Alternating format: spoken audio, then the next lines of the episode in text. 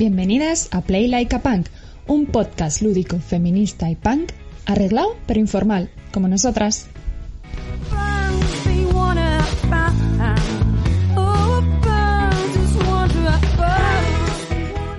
Episodio 41, Movidas roleras con Mar Calpena.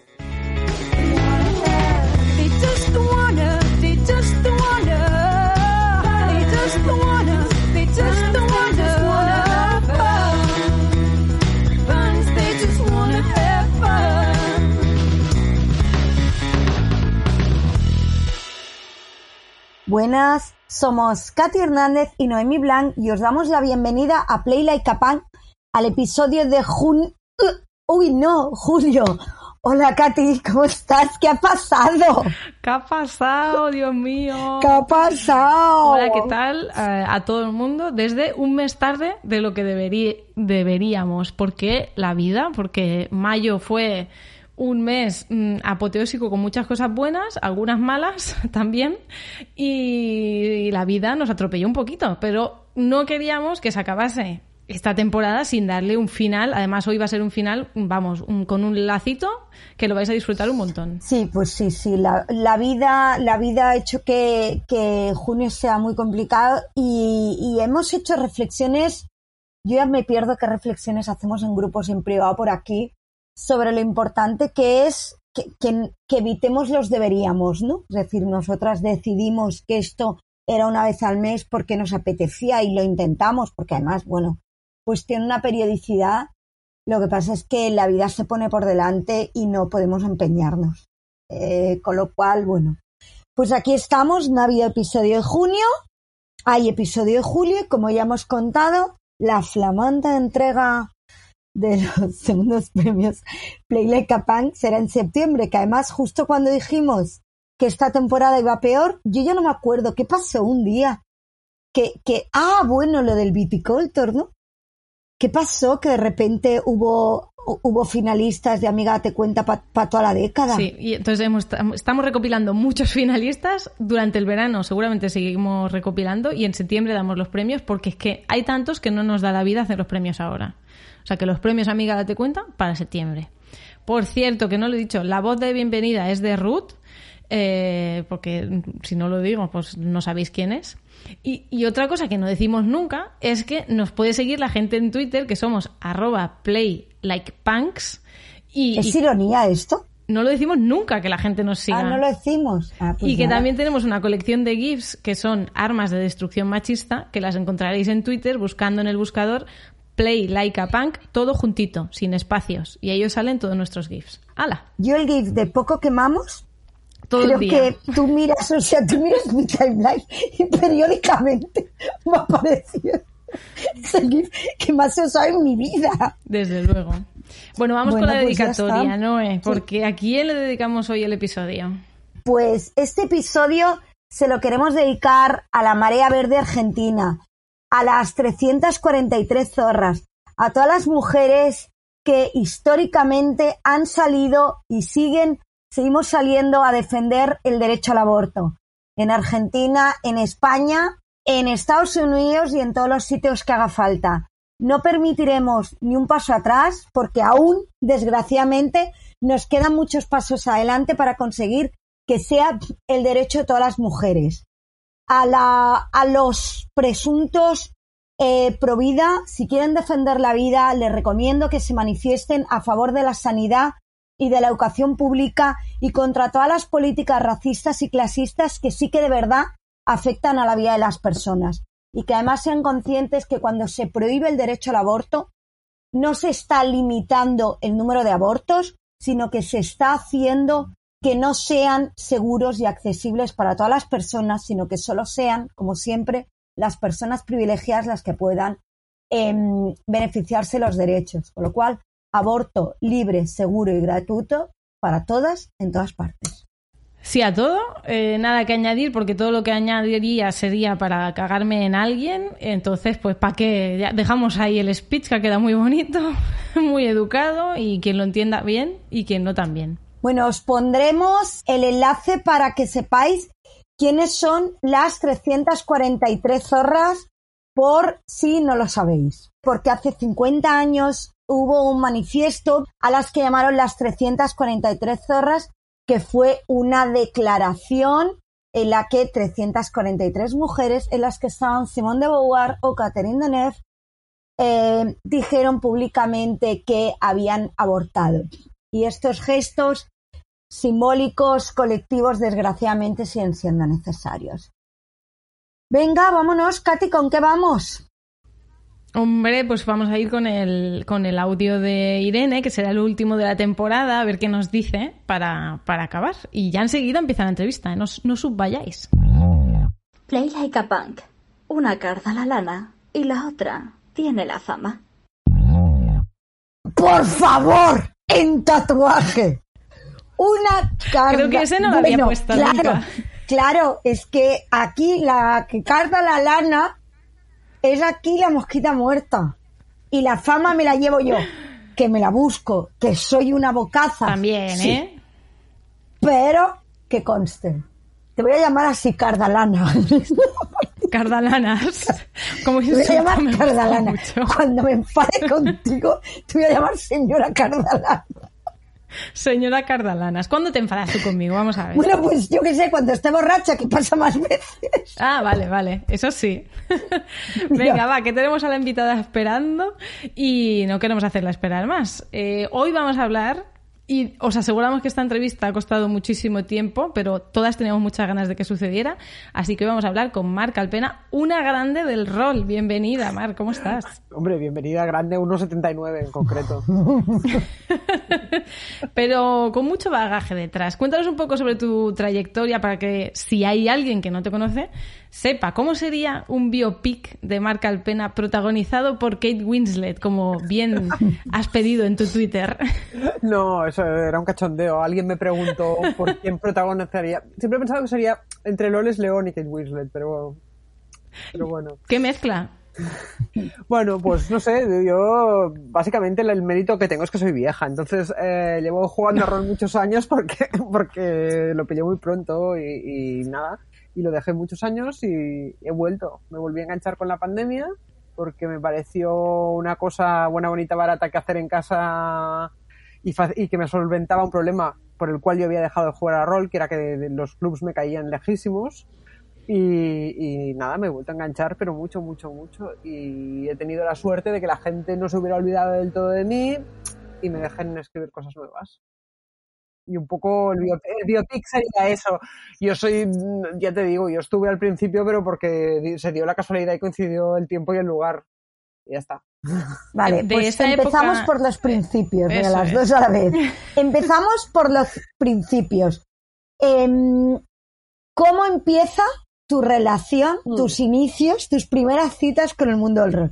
Qué, qué cursi esto las primeras citas, pero tira. Ha sonado así. pues, Ha sonado bueno, el patriarcado a que a cuando te cortejaban. muy freu- freudiano porque, porque tienen una raíz familiar. El tema es, tengo un hermano que me lleva 13 años y este hermano eh, era wargamero y se compraba la revista J. Descartes, eh, que es una revista francesa que no sé si todavía se hará, pero que estaba muy bien en ese momento sobre juegos y de hecho él escribía alguna cosa de juegos.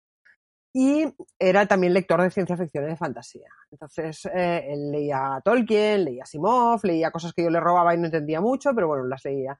Y el caso es que un buen día apareció por mi casa con la caja roja de Dalmau Carlas Pla. Chan, chan, chan. Eh, La famosa caja roja de, de, de Dungeons, eh, que era, marcaba el inicio de la edición de rol en España. Claro, hay que entender que yo no me acuerdo qué edad tendría, pero tendría, no sé, no recuerdo el año, pero 11, 13 años, y él era un, era un tío mayor. Y entonces eh, tenía como cero inclinaciones a jugar conmigo y dejarme jugar con su grupo de amigos, pero eso no me impidió a mí leerme el, el- los manuales, bueno, de cabo a rabo y fliparme lo más grande. Coincidió que esos, en esa época empezaban a salir todos los libros juegos, toda esa fiebre de los, de los libros juegos que hubo en los 80, y nada, pues me agencié todos los que pude. Me agencié los de Dungeons and Dragons, los de Lobo Solitario, que he vuelto a entrar en el Berkami, eh, todo lo que pillé, vamos. Pero no jugaba rol, porque claro, como quien iba a jugar yo a rol, no podía quedar de noche con, con los amigos de mi hermano, no pegaba ni con cola con ellos, y ahí se quedó todo. eh, en estas que cuando llegué yo a la facultad, eh, que debía ser el 91 o 92, eh, entre la gente que yo más o menos veía que corrían por allí, alguien dijo que iban a montar una partida. Y yo, vamos, puse codos mm, locamente. La primera, ¿no? La primera y, y jugué a MERP. Y ya, bueno, no solo me enganché, sino que esos fueron mis amigos durante los cinco años de carrera.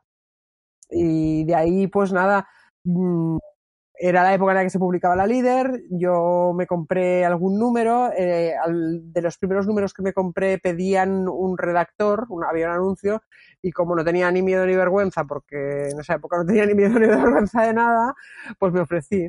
Y, y nada, me cogieron y fue mi primer empleo pagado eh, como periodista y estuve haciendo más cosas. Estuve mucho tiempo en Líder, también brevemente hice un programa en una televisión local, que es lo que luego sería Barcelona Televisión, que se llamó 39 Punts de Vida, que nada, duró 13 programas porque, porque la infraestructura era súper precaria, súper cutre, era un medio casi asambleario y además mmm, que técnicamente hacer un programa de televisión en los 90 era bastante más complicado porque la edición en vídeo era analógica, eh, los equipos pesaban mucho más, bueno, todo era mucho más complicado, por no mencionar que, que, que el rol en ese momento, o sea, llenar de contenido 13 programas mmm, semanales eh, era una tarea muy complicada.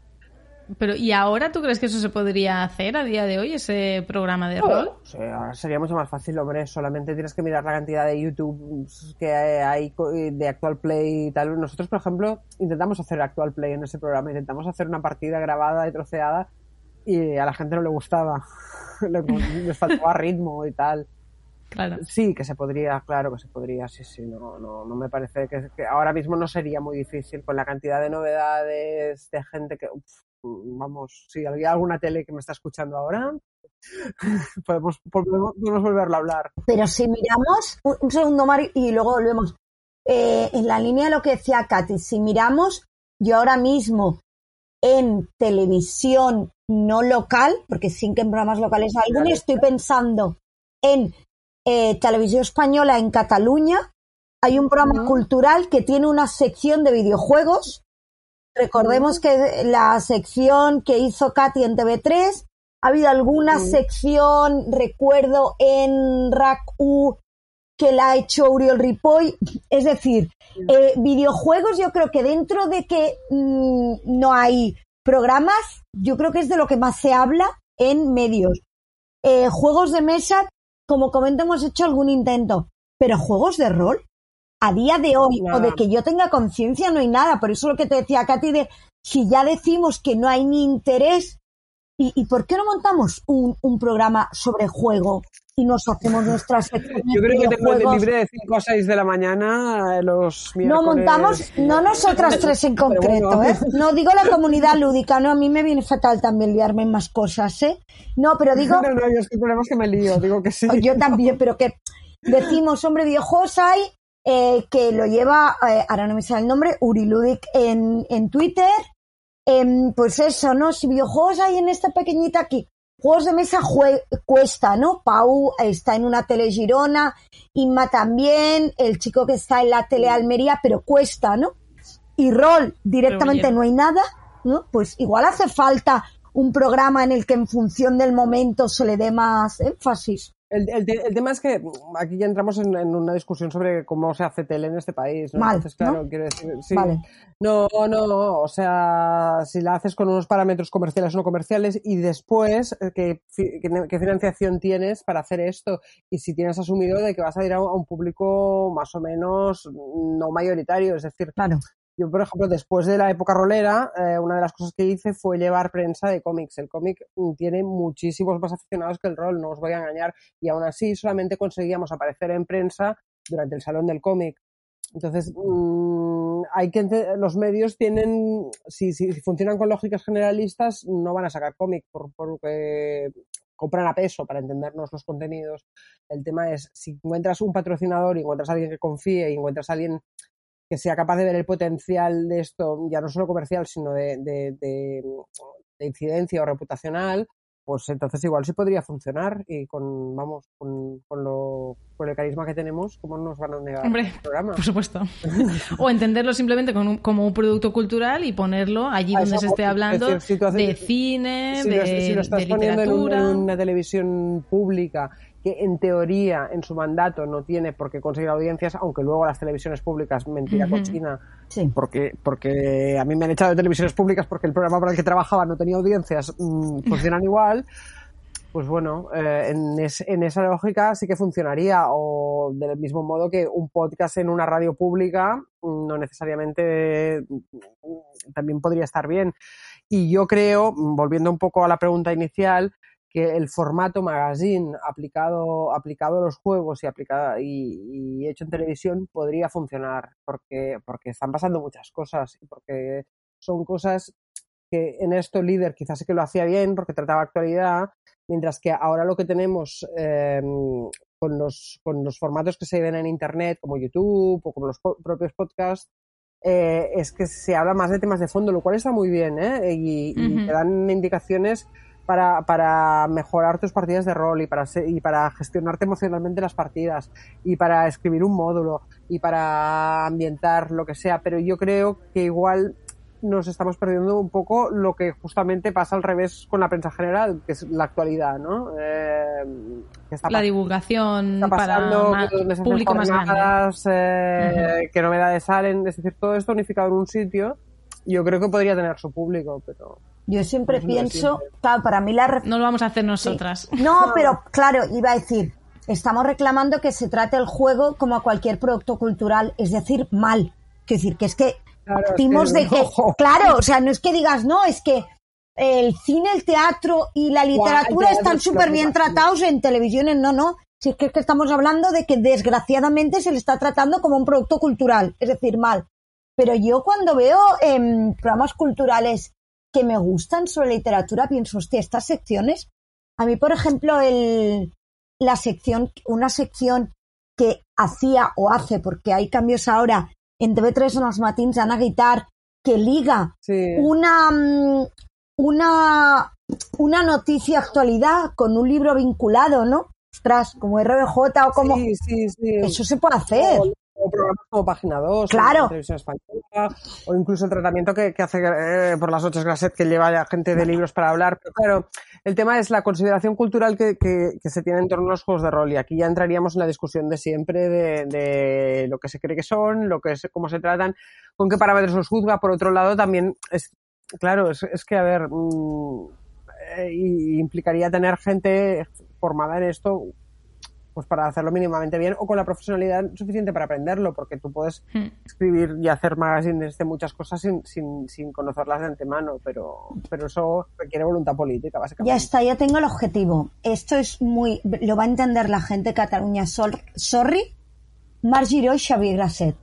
Las dos personas que Bueno, yo mejor... conozco a Marciro y nunca lo, no- nunca lo hice jugar a rol, ¿eh? y a Grasset tampoco. No, pero, no, pero que entiendan que hay que dar un espacio. No digo convertirlos en jugones. Ah, Claro, vale. digo que son las dos personas que, desde mi punto de vista, mejor tratan la cultura en los medios generalistas. Entonces, oye, esto es convencer a Margiro, le explicamos, nosotros por el feminismo a Margiro se le entra y al Xavi Grasset le explicamos que es cultura que no, ya está, ya. Esto ya, esto ya Utanin, ya está. Bueno, en fin. Volvamos eh, al rol Volvamos a tu, de los bio- 90. a tu biopic. Mar, nos hemos quedado en la tele. Nos hemos quedado en la tele. Bueno, nada, esto fue más anecdótico que otra cosa, porque en realidad el turrón del tema fue que yo, como una friki, estaba en tres clubs, jugaba a todas horas y estaba en líder. Y en líder, pues, a ver, líder también era, era un poco. A mis ojos en esa época era una cosa como muy grande, muy guay, pero tampoco lo era. O sea, éramos cuatro gatos. Hacíamos las reuniones en el comedor de casa de Edu, ¿no? Y que era el director, el primer director que, yo enganché. Luego, luego estuvo Enric Grau. Y el caso es que, bueno, era un momento muy bonito en el sentido de que tenías la sensación de que todo esto que hablábamos de que el juego de rol podía considerarse una expresión cultural válida y super chachi de la muerte y que se estudiara en los sitios y que la gente flipara eh, y que hubiera muchísima gente interesada por ella, pues era posible. Pero bueno, eh, pasaron cosas de mercado, de no mercado, de consideración social por todo el tema del asesinato del rol, de cambios de hábitos de consumo, de la irrupción de Magic, de, de, de, de bueno, de, la quiebra de Shock, que hicieron que todo esto, todas estas promesas no se, no, no, no se cumplieran, ¿no? Pero, pero bueno, yo estuve, yo estuve allí hasta el año pues 98, 99. Y luego, mmm, después de esto, yo seguí jugando y lo que pasa es que en el club en el que yo jugaba más, que era Aurin, eh, ocurrió que cada vez que se cambiaban de, de, sede se iban más lejos de mi casa. Entonces ya el tema de jugar a rol mmm, se me convirtió en prohibitivo, porque si tenía que volver en taxi de madrugada y cruzarme la ciudad, era como bastante complicado. Y ya en el último cambio de, de sede, se fueron, se fueron a otra punta de Barcelona directamente, ya decidí que no, que, que dejaba demasiado. En esa época estaba en otras cosas, tenía muchas ganas de salir, bueno. El caso es que, que fui dejando de jugar y dejé de jugar. Yo estaba en Devir en ese momento, además yo estaba trabajando allí y la verdad es que estaba un poco agobiada porque tenía mucha presión, no, no, no fue una época muy, muy feliz, dijéramos. Y, y nada, perdí un poco el interés por los juegos, ¿no? Pero bueno, ya os digo que, que ¿quién me lo iba a decir a mí? que luego volví, ¿no? Y de, esa época más de juventud, eh, has comentado cosas como que, eh, en, bueno, hablando un poco de ser mujer dentro del mundo del juego sí. de rol, eh, éramos pocas, no teníamos modelos y así difícilmente iban a entrar más, sobre todo porque el friquismo era algo muy masculinizado. Éramos las raras entre los raros. Sí, eso es cierto. Luego pasa también que uh, yo creo que una de las cosas, ya no solamente en el rol, sino en general en la vida, que más que más aprecio de, de que hayan pasado los años eh, es que, hostia, la, la, sensación de que hay mucha más sororidad y conciencia feminista en todos los... A ver, evidentemente queda muchísimo por hacer, ¿eh? Tampoco no, no es que ahora estemos viviendo en un paraíso. Pero sí que es cierto que yo hay actitudes, incluso desde las propias chicas que me encontraba en la época, y ya no te digo de los hombres, que yo creo que hoy en día las viviríamos muy distintas. Uh, en ese momento era como una batalla por encajar según y cómo. Uh, yo siempre, siempre que me preguntaban que por qué las chicas no juegan a rol, a mí, claro, me parecía una pregunta muy marciana, porque irme a preguntar a mí, que, que, estaba enganchadísima, pues tampoco, o sea, ¿cómo iba a dar yo una respuesta? O sea, no, pero sí que es verdad eh, que era una situación muy artificial. Yo pienso, luego he leído con los años a Cameron Harley un poco alguno de estos ensayos sobre el psiquismo femenino y tal, y era una sensación como de, de, invisibilización total, más que otra cosa. Supongo que, a ver, alguien me decía por internet que no, que no era así, que no lo había vivido. Bueno, pues muy bien, yo cuento lo que yo. ¿Te lo decía un señor? No, no, me lo decía, me lo decía una chica de la época, ah, o vale. se lo leído en una entrevista y tal. Pero y yo la verdad es que debo reconocer que, que los amigos que hice jugando a rol mmm, fueron mi tabla de salvación y, y, y, mis grandes amigos durante los años de la facultad. Pero sí que es verdad que era, que eras, bueno, al menos en mi caso, yo lo viví como siendo uno de los chicos, siendo uno de los amigotes, ¿no? No, había una especie de, de mutación en, en, en, lo que ellos eran, ¿no? O de negación de ti misma, o llámalo como quieras. Y, o, para no entrar tampoco en competiciones a veces con otras chicas que habían en algunos clubs, que, porque también había quien adoptaba la actitud de abeja reina. Eso te iba a decir, digo, aquí entrabas en la abeja reina, en el yo soy uno de ellos, todo este tipo de movidas. También, eso también me lo encontré, sí. o sea, algún caso de, de, de, de, persona que te encontrabas que, que sentía que había algún tipo de estatus amenazado cuando tú ni, ni funifa. Pero también pienso que esto es muy de la época. Es decir, no sé lo que ocurre ahora ni, y quiero pensar que las cosas han mejorado, pero también pienso que, que en esa época en general ser feminista o ser una tía que te salías un poco de algunos marcos mentales fácil no era, aunque nosotros tampoco pensáramos que era difícil porque tampoco teníamos con qué compararlo. Es decir, no, no estamos hablando de una época en, de, decimonónica en la que la gente te diga, oh, no juegues porque, porque, porque estás loco. Pero sí que es verdad que esta, esta mirada mmm, a la afición como que era algo distinto, pues, pues la tenías que interiorizar. Lo que pasa es que en mi caso pesaba tanto que me gustaba jugar y estar con la gente con la que estaba que mmm, tampoco pretendía que fuera lo que me, lo que me frenara, ¿no? Y en relación a eso, queremos mmm, aconsejaros leer un artículo eh, que os pondremos en el, el, enlace en la descripción de Funs Atal, que habla precisamente de los señoros de los 90, ¿no? Y hace una reflexión de cómo, desde su punto de vista, de cómo era la situación. Y, No, es que eh, quiero hacerle una pregunta de la época de rol antiguo, es que escuchándote, esto no está en el guion, no, por supuesto no está en el guion, pero me he acordado cuando has dicho los años, el noventa y pico tal, he ido a buscar a Google una, una anécdota, que no es una anécdota, una situación que me hizo mucha gracia. Un día hace tiempo Emiliano me dijo que se puede usar en, en un, en un auditorio para ver eh, la edad de la gente que tienes delante. Estoy pensando, tú estabas muy metida en el mundo del rol cuando el asesino la katana, ¿no, Mar? Porque es en el Bueno, sí, 2000. de, hecho, de hecho- de hecho, no, no, eso fue, ¿qué dices? El 2000, fue en el 94. ah, pues, pues Google me ha dicho que es en el 2000. La vida. El ah, no, bueno, con el asesino de la katana no, fue, perdona, perdón, perdón, corrijo, me corrijo a mí misma. Yo estaba muy metida en el rol cuando el asesinato este en Madrid, de, de estos chavales que se, en teoría se habían inventado un juego que se llamaba Razas, que mataron Vale, a un pobre Sí, ferroviario. Vale. Ah, Esto, esto sí que fue en el 94 porque además me acuerdo como si fuera ahora de que la revista en la que redactamos varios artículos y yo redacté uno haciendo bastante crítica del, del tratamiento que habían dado los medios a ello, eh, la tuve en mis manos el día de mi 21 cumpleaños. Sí. Me acuerdo por esto, mira qué tontería, ¿eh? pero, pero sí.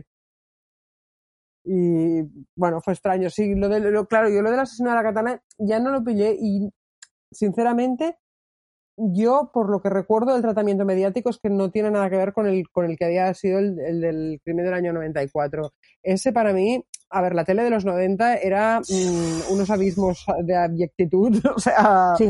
Sí. es una cosa Bastante regular, o sea, no, no nos damos... De hecho, hace mucho tiempo que, que me gustaría escribir un, un módulo de alguna cosa que pasara en la tele de los 90. con, todo con- sangre y destrucción, ¿eh? No nos dejamos ningún detalle. eh, petardeo y, y testimonios desgarradores. Mm, porque realmente cuando pasó lo de la katana yo creo que ya había otra, o sea, seguramente a quien lo viviera más de cerca le debió afectar, eso por supuesto, ¿eh? pero, pero creo que ya la mirada era otra, porque creo que, que se- ya se sabía que, que se habían cometido muchos excesos mediáticos con, con el tema juegos, pero bueno. Pues fíjate tú, yo creo que la gente que no era tan consciente en el 94, porque yo conozco mucha gente de la afición que cuando reclama el nos, nos llamaban unos frikis, hace referencia a la katana. A como un momento que la gente como que se sentían como señalados, ¿no? Como que cuando tú explicabas Pues- que jugabas a... Y en cambio, en positivo se identifica, positivo con todos los matices, Big Bang Theory y Stranger Things, como momentos mediáticos de, iba a decir blanquear o de normalizarse a lo que sea eso, pero estoy pensando que hace poco hubo un asesinato y también había sido un videojuego o un juego de rol que dices, joder, parece que volvemos a esto, ¿no? Pero date cuenta que, que no prosperó esa línea, porque precisamente yo creo que lo bueno de esta época es que tenemos referentes mainstream positivos sobre el rol, que son esos dos que has Mm. Sí, yo- dicho. Yo, creo que a, a partir Y creo que eso 2000 ayuda. empiezan a cambiar cosas. Yo, por ejemplo, del, del 2000 recuerdo que creo que fue más o menos ese año que, que apareció la película del Señor de los Anillos. De hecho, yo cuando, cuando estuve en Devir es una reflexión que allí se hacía bastante en términos empresariales, que es que el friquismo se estaba volviendo mainstream comercialmente. Y es cierto que yo Total. creo que es en esa época en la que empieza Sí. también con la llegada de Harry Potter, es decir, que ya no eras el nerd de la clase, sino que era algo que cualquier chaval eh, se hacía suyo, ¿no? Eh, que ya había pasado, ¿eh? por ejemplo, con Star Wars y tal, pero no de esta manera, yo creo. O sea, no era, eh, no era tan, tan común. Eh, y yo creo que ahí es donde se produce el cambio cultural, también porque, porque eh, pasan otros cambios fuera, es decir, que yo creo que, que muchos hombres empiezan a asumir que las mujeres también son nerds o, o las integran en sus espacios, que por fin, ¿sabes? Pero yo creo que, que, que ahí está, hay un- una ruptura en ese momento, más o menos. Yo es que empiezo a creer que en pleno 2022 el friki ha muerto, quiero decir. Ah, sí, Porque sí. ahora todo lo friki es mainstream. Entonces ya, para que tú seas considerado o considerada friki, te tiene que gustar algo como muy, muy, muy, Mira, muy, yo, muy yo aunque a, específico. aún a- aún a veces digo de vez en cuando que soy friki, pero a mí me disgusta mucho el término, porque, porque eh, una cosa que te dan los años, es decir, yo estupendísimo quien se cosplaye y quien se vista, y, y porque yo también tenía mi, mi etapa súper gótica en, en los 90 y tal, pero yo ahora soy una señora y me gusta vestirme de señora, ¿qué quieres que te diga? Es decir, mi consu- mis consumos culturales mm, no, no, no, no son lo único que define quién soy. Entonces, eh, hay una parte de mí que dice, eh, no soy menos friki porque me vista de señora. ¿Me explico? O sea, porque lo flipo lo más grande con, con mis cositas, igual. Pero, pero creo que todo tiene su, su momento. Es decir, mm, el reivindicar esto como una cultura separada, bueno, me parece que es un poco tenue. Es decir, que el reivindicar el consumo co- como, aunque sea el consumo cultural, pues para mí ideológicamente es algo que causa muchos problemas, ¿sabes? Porque, porque entras en discursos mediatizados por la cantidad de dinero que le puedes dedicar a una cosa o, o la cantidad de tiempo, entonces me parece problemático como poco. Pero bueno, a mí no me, no me gusta el término friki porque además, ¿quién define qué coño es el mainstream? ¿Quién, quién, quién tiene el poder de decirlo? Pero bueno, aquí ya me pongo filosófico. Es que yo creo que el friki, y, y ahora eh, tiene mucho que ver casi con la superioridad moral. Es decir, yo creo que ahora hay toda una reivindicación de los frikis del otro lado. De yo soy un friki Pues claro. y leo un montón de cosas. Y es curioso cuando tú has dicho señora y friki, para mí son dos ejemplos de conceptos que nos hemos reapropiado. Es decir, Ahí nos voy, hemos reapropiado ser una señora y, y nos hemos reapropiado ser una señora friki, que es ser friki, pero a nuestra manera. O sea, yo ni voy a hacer colas, a mí que no me espera en el salón del cómic, yo como voy a poner un disfraz, pero no por nada, o que la licra da calor, a ver si me entiendes. Y, Claro, claro, claro, eso es voy. que- Eso voy, o Sí. sea, yo- vamos a ver, o sea, yo si empieza muy tarde la partida me duermo. o sea, Sí, sí. y, y he pasado muchas noches jugando, ¿eh? O sea, pero no, no ese es el tema. Sí, sí. Pero, pero ya te digo, a mí es que quiero decir, sí que es cierto que nos lo hemos reapropiado, pero al mismo tiempo pasa como con otros movimientos o, minorías, o llámale como quieras, eh, que el, el- el concepto se pierde al comercializarse mucho. Y no, y no es que ahora ser friki sea muy comercial, pero sí que es cierto sí que todo es. el mundo quiere el dinero friki. ¿Me explico? Entonces, mm, como etiqueta comercial no me vale. Eh, no sé, leía el, el otro día vi una pintada por la calle que decía el feminismo que no molesta es marketing. Pues, Tal cual, eh, tal cual. El frikismo para todo el mundo igual no es tan friki, ¿sabes qué te quiero decir? Sí, bueno, al final ese es el problema del sistema capitalista, ¿no? Que lo que hace con, con cualquier espacio que le puede amenazar es apropiárselo, sacarle dinero y además quitarle la capa.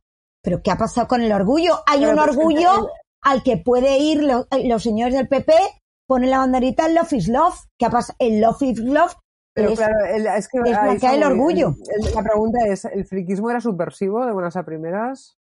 No, pero era, no era subversivo, pero, pero buscaba estar en, en los márgenes. En los márgenes. Y vale. ahora eres friki, y ahora eres friki en el corte inglés, en la casa del libro y en el Bueno, Carrefour, bueno, bueno, digo yo, ¿eh? No sé. Cuidado con eso, que el mi- yo mi, mi primer juego de rol, que fue una copia de Aquelarre en catalán, me lo compré en el, cor- en el corte inglés de Hostia, diagonal. pues rol y en catalán en el corte inglés, eso ya tiene mérito, ¿eh? Pues sí, yo es que mis padres vivían delante, vamos, y tenía controlado toda la librería y, y particularmente los juegos de rol. y Me lo compré allí. sí, Pero sí. eso era porque había alguien trabajando en el corte inglés que era un friki, que siempre hemos tenido la resistencia de entre todos los Gente espacios. infiltrada en el capitalismo. bueno, y si- seguimos. Sí, sí. Ahora quieres ir a- ya a la Sí, actualidad, venga, ¿no? va, te dejo. Pues volviendo te dejo seguir el tu guion. Te dejo seguir tu guion de tu biopic que te has montado tú hoy. Luego nos meteremos en movidas roleras y te vamos a preguntar cosas mm, para que te posiciones, ¿eh? También, Uy, uy, uy. si quieres. Si- y si no, pues si no, no. dices paso palabra y ya está. Vale, Aquí tú eres libre. Eh, aquí, digo. donde puedas. decir, bueno, Donde te dejen. Aquí donde gato. libre. Pues eso, volviendo a la actualidad, ¿en qué proyectos estás ahora metida? Porque tú, tú misma has dicho que has vuelto, he vuelto biches. Sí. ¿Y, y qué vas a hacer? Bueno, eh, la, Lo que verdad, puedas la contar. verdad es que una, a ver, hubo varias razones por las que yo volví. Como os decía, fue la pandemia. ¿Pero qué fue en la pandemia? Pues aquí hubo tres hombres, ninguno de los cuales es pareja mía, lo cual quiero decir muy claramente. Pero los tres eh, se han hecho de algún modo u otro amigos míos. Uno es Ricardo Ibáñez, que es amigo mío de toda la vida. Eh, el, el segundo es Iván Rubio, que está en el Club Resistencia Lúdica, y el tercero es Jorge Coto, que es Tiberio. Eh, Iván tenía, es el dinamizador de la página en internet de, de, de- no me acuerdo cómo se llama, pero es una página dedicada a Shock Internacional. Y siempre me decía, ¿por qué no vuelves a jugar? ¿Por qué no vuelves a jugar? ¿Por qué no vuelves a jugar? Pero yo no, no, no volví a jugar, vamos. A todo esto, Ricardo un día me contacta y me dice, que Tiberio está montando desde HT un concurso de diseñadoras de juegos y que si quería ser jurado. Ya me hizo gracia la idea. Y a partir de ahí me dice Tiberio, ¿por qué no, por qué no escribes, por qué no escribes algo? Y yo pensé, madre mía, tantos años. Pero bueno, pensé, ¿por qué no? Y como el juego era de Ricard y hay confianza y además es el sueño de Tulu, que ahora que no me oiga Ricard porque me mata, me, me, me crucifica, tiene parecido a Tulu. Es decir, no era una entrada muy difícil para mí, que, que había escrito mucho en Tulu. Y tenía yo una idea y, y, bueno, la estuve desarrollando y es lo que se ha publicado hace poco, que es La Boca del Infierno, que es un módulo que pasa en la Portugal de los años 30 y que parte de algo que ocurrió en la realidad, que es el encuentro entre el mayor poeta portugués de todos los tiempos, que Fernando Pessoa, que a mí me, me chifla, con Aleister Crowley, que era, que era una buena pieza, vamos, aquí lo dejo, ¿no? Y ostras, la verdad es que me costó mucho porque, porque tardé en escribirlo y tenía yo mil cosas que hacer, pero, pero fue muy, muy, bueno, me gustó mucho. Y a todo esto decidí hacer caso a Iván Rubio, que era el tercer hombre de, de, de esta ecuación, eh, que me dijo, ¿por qué no te apuntas a Resistencia Lúdica y vuelves a jugar con nosotros? Y nada, ya esto fue, ¿sabes? ¿Sabes el Padrino 3? Aquello cuando creo que me, que, que me, he salido me vuelven a estirar, pues nada, ya yo, yo, vamos como una loca jugando a rol todo el puñetero día. Y nada, me han ido saliendo proyectillos y en eso estamos, eh, por situaciones personales y cambio de trabajo y cositas de mi familia, pues fastidiada un poco, pues no las he podido desarrollar tanto como querría, pero, pero estoy haciendo varias cosas. Tengo casi acabado un módulo de Fan Hunter que, que me pidió Chema Bamundi, que conocía de, de la época todavía de los 90 eh, si les querría hacer un módulo y ya está acabando, se llama 20.000 leguas de viajes sin los niños, mm. solamente preguntar eso, eh, y es un poco vacaciones en el mar barra speed, para que nos entendamos, speed 2. Me encanta sí. el concepto. sí. ¿Qué más estoy haciendo? Voy a participar en las Diseña, que es unas jornadas de diseño de juegos que, que están preparando Iris Sancho y Mireya Machancoses. Ah, sí, el fin de semana sí. ese. Sí. Que yo con toda la alegría les dije, voy a hacer un taller sobre basar los eh, módulos en la realidad. Y luego pensé, ¿dónde vas? eh, o sea, que algo voy a explicar de esto. No, eh, un poco la idea del taller era porque a mí me, bueno, yo por formación profesional, como soy periodista, pues siempre estoy sacando ideas de las cosas que leo, ¿no? Entonces, pues pensé explicar un poco cuál es mi proceso y qué cosas he aprendido y qué cosas puede utilizar la gente para estructurar un poco la información. ¿no?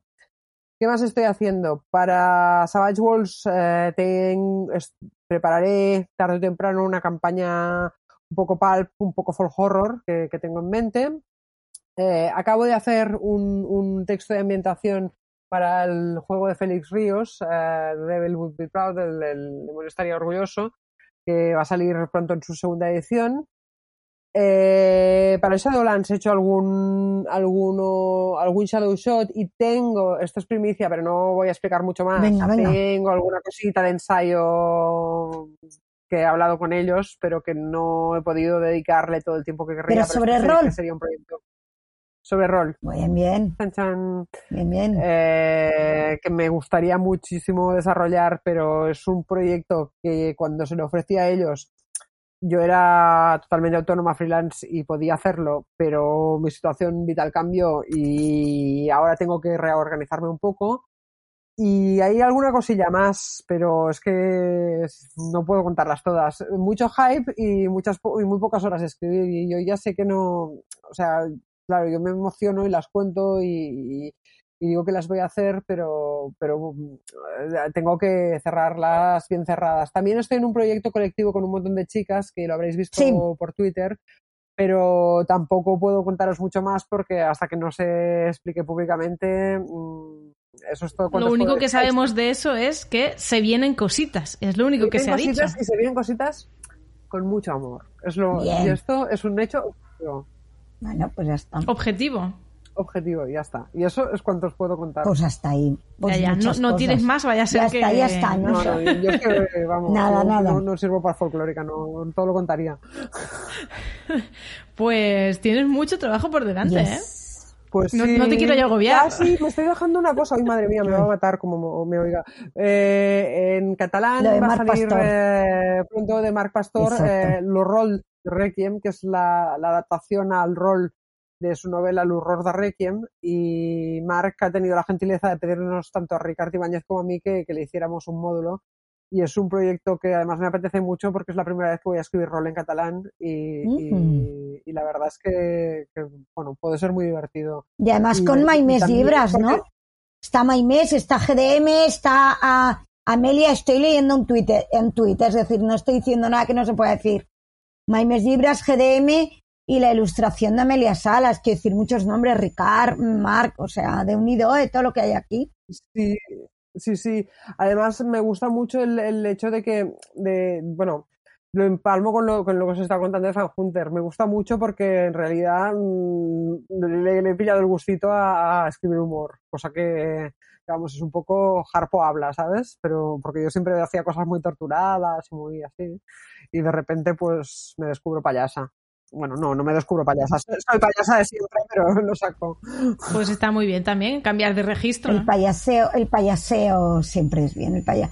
Bueno, pues eso, como dice Katy, mm, un montón de cosas y aburrida no vas a estar. Yo No, me he estresado no. de escucharte. No, Yo estoy ver, estresada con mi propia vida, no me puedo estresar con vidas ajenas. A ver, con organización y a plazo se puede conseguir todo, pero lo que hay Que que, sí, que hacer sí. es organizarse bien. Claro que sí. Y, entre todo ese trabajo te da tiempo a seguir jugando o ya no. ¿A qué juegas? ¿Eres de one shots? ¿Eres de campañas? Sí, pues mira, eh, esta, esta, esta noche tengo partida de Good Society. Y bueno, juego, eso ha sido un poco irregular. He pasado una temporada que no he podido jugar mucho, pero de hecho hace un montón que yo no dirijo nada. Pero estoy jugando varias campañas. Estoy jugando a Delta Green, eh, la de Impossible Landscapes, que me está gustando muchísimo porque yo soy muy fan de, de Delta Green. Eh, ya me gustaba mucho cuando lo compré en su momento y ahora, pues bueno, es que me, parece un juegazo. Estoy jugando La Bestia no debe nacer. Vamos, o sea, super early adopter, una, una campaña nueva que de un chaval que promete. Eh, ¿Qué más estoy jugando? Y luego estoy jugando cosas sueltas con resistencia lúdica. Tendría que dirigir más porque tengo que probar varias cosas de todas estas que os he dicho. Lo que pasa es que, bueno, mm, esto sí que requiere un esfuerzo de, organización porque tengo que tener las cosas lo suficientemente avanzadas como para testarlas, pero tener un grupo en ese momento. Y aquí es donde, donde todo ha ido un poco renqueante, pero bueno, ya, ya se solucionará, espero. ¿Sigues jugando online o has vuelto a mesa? He jugado a mesa un par de veces, esporádicamente. Jugué en, en las DAO, eh, dirigí una partida mía y luego he jugado una vez en mesa, una partida de Alien en la que terminamos eh, muertos como tiene que ser. Fue- no fue un total party kill, pero, pero ahí, ahí, ahí nos quedamos. Y, pero lo que pasa es que, a ver, yo con mesa me cuesta un poco porque el tema pandemia me tira muy para atrás. Eh, porque jugar con máscara en verano es complicado y jugar sin máscara, pues la verdad es que no lo veo nada claro. Y esto básicamente es, es la historia de por qué no he jugado más en mesa. Bueno, y ahora como decía Katy, em, tú además eres eh, bastante activa en Twitter y además eres de las de... eh, creo Dilo, que... dilo, no me callo ni bajo la agua. No, claro, creo que, eh, eh, que me encanta. Hace un tío solo has dicho, no, mira, no voy a explicar el tweet. Es como de, eh, escribes un tweet, te contestan cosas, yo te imagino, porque además me proyecto de, voy a tal, y de repente dices, pues no tengo por qué explicarlo. Yo te he imaginado, te he visualizado como enfadada, pero porque esto es una proyección absoluta de, a que lo explico luego, No. que son tontos que de explicar esto. Te he visualizado así. No, Digo, mírala. No, no, no, que va, que va, que va. No, uy, yo llevo un montón de años en Twitter porque, porque lo, me, me- lo pillé muy pronto y antes me pillaban unas, unas peloteras y unos rebotes y me cabreaba con la gente y bloqueaba y tal. Y además, sobre todo, me metía en política y bueno, la cosa era como, como cada día un drama, ¿no? Y ahora no, ahora es simplemente, pues, eh, a ver, mm, me he tenido que moderar mucho porque, bueno, con los años, en- yo tengo dos cuentas. Una en la que ponía las cosas de periodismo y tal, pero claro, al final con los años pues la moderas, pero no sé, estoy un poco más desatada en esta, en esta que tengo de rol y, y, y a veces, y a veces bordeando el bocacismo, para entendernos, pero el bocachanclismo, pero... Ya está bien, pero ya me no gusta pasa nada. Que, que venga la policía de Twitter a echarme, ¿sabes?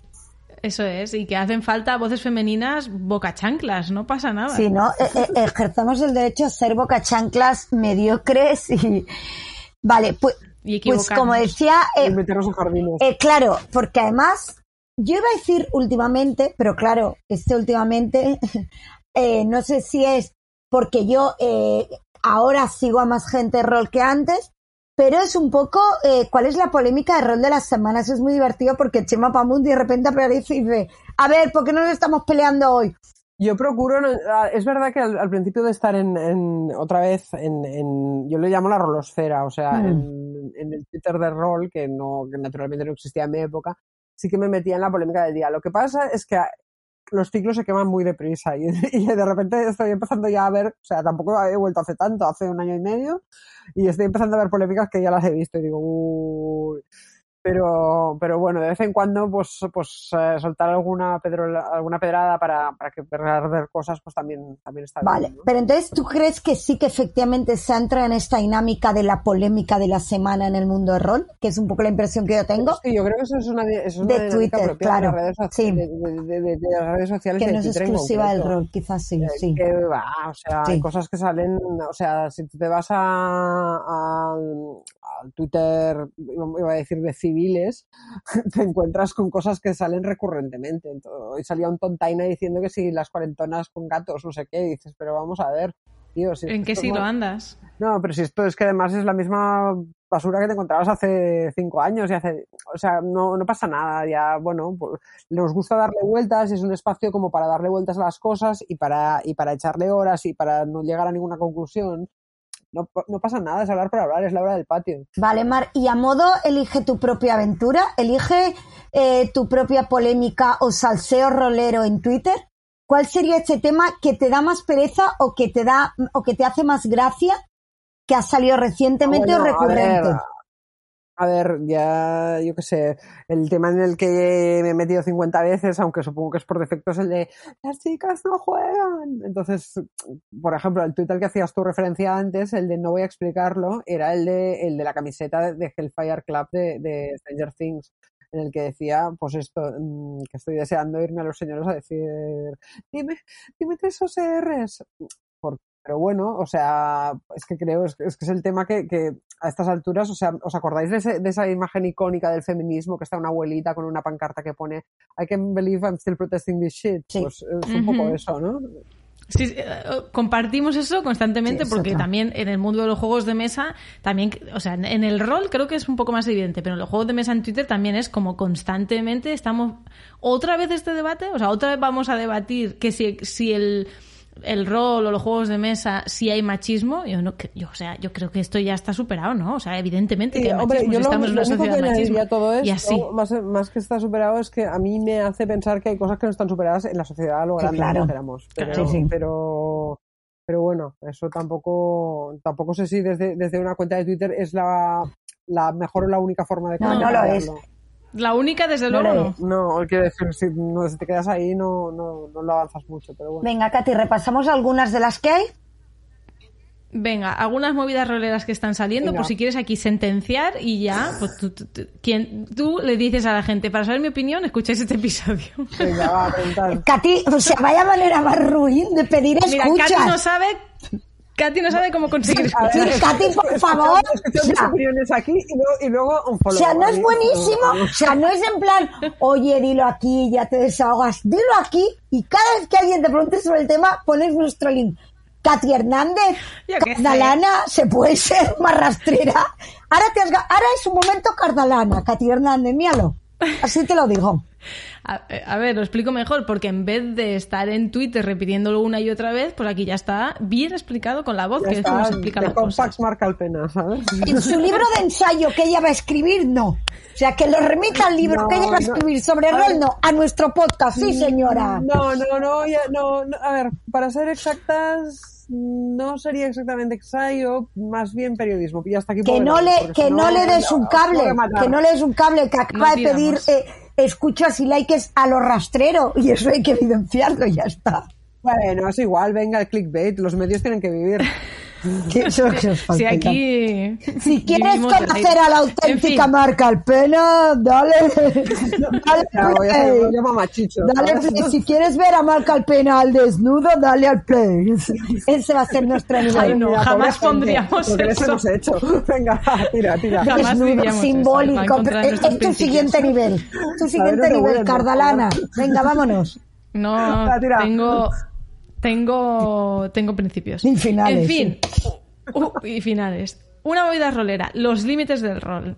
Eh, aquí hablamos un poco de situaciones incómodas que se han dado, sobre todo, pues de acoso o de situaciones incómodas que alguien no quiere em, etiquetar como acoso. Su machismo, su fascismo, Primero. sus cositas. Sí, machismo, fascismo, clasismo, bueno, cosas, cositas de estas. Si, te has si tú te has encontrado eso o son cosas que nos inventamos.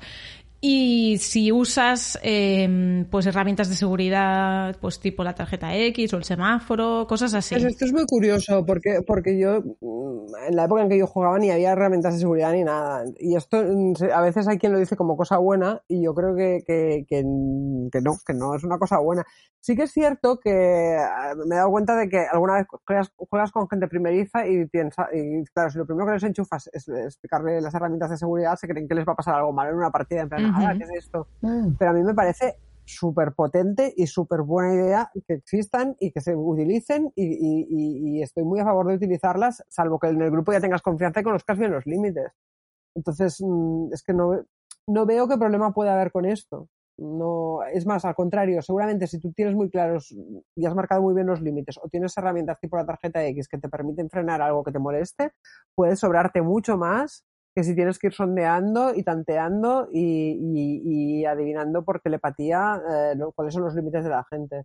Entonces, situaciones incómodas, mm, bueno, quizá más en meta, es decir, más con la situación de, de la gente con la que estaba jugando, pero no tanto por lo que estaba cociéndose en la partida, sino por lo que se estaba cogiendo en el entorno de la partida que, que otra cosa. Sí que me he encontrado y sí que me encontré en su momento, y esto pasaba algunas veces, que cuando tú eras una tía y dirigías había un, un cierto bullying sutil, ¿no? O sea, gente que, que, que curiosamente tenía como ganas de reventarte la partida, no sé si más o menos que le podía pasar a otros másteres, ¿eh? también te lo digo.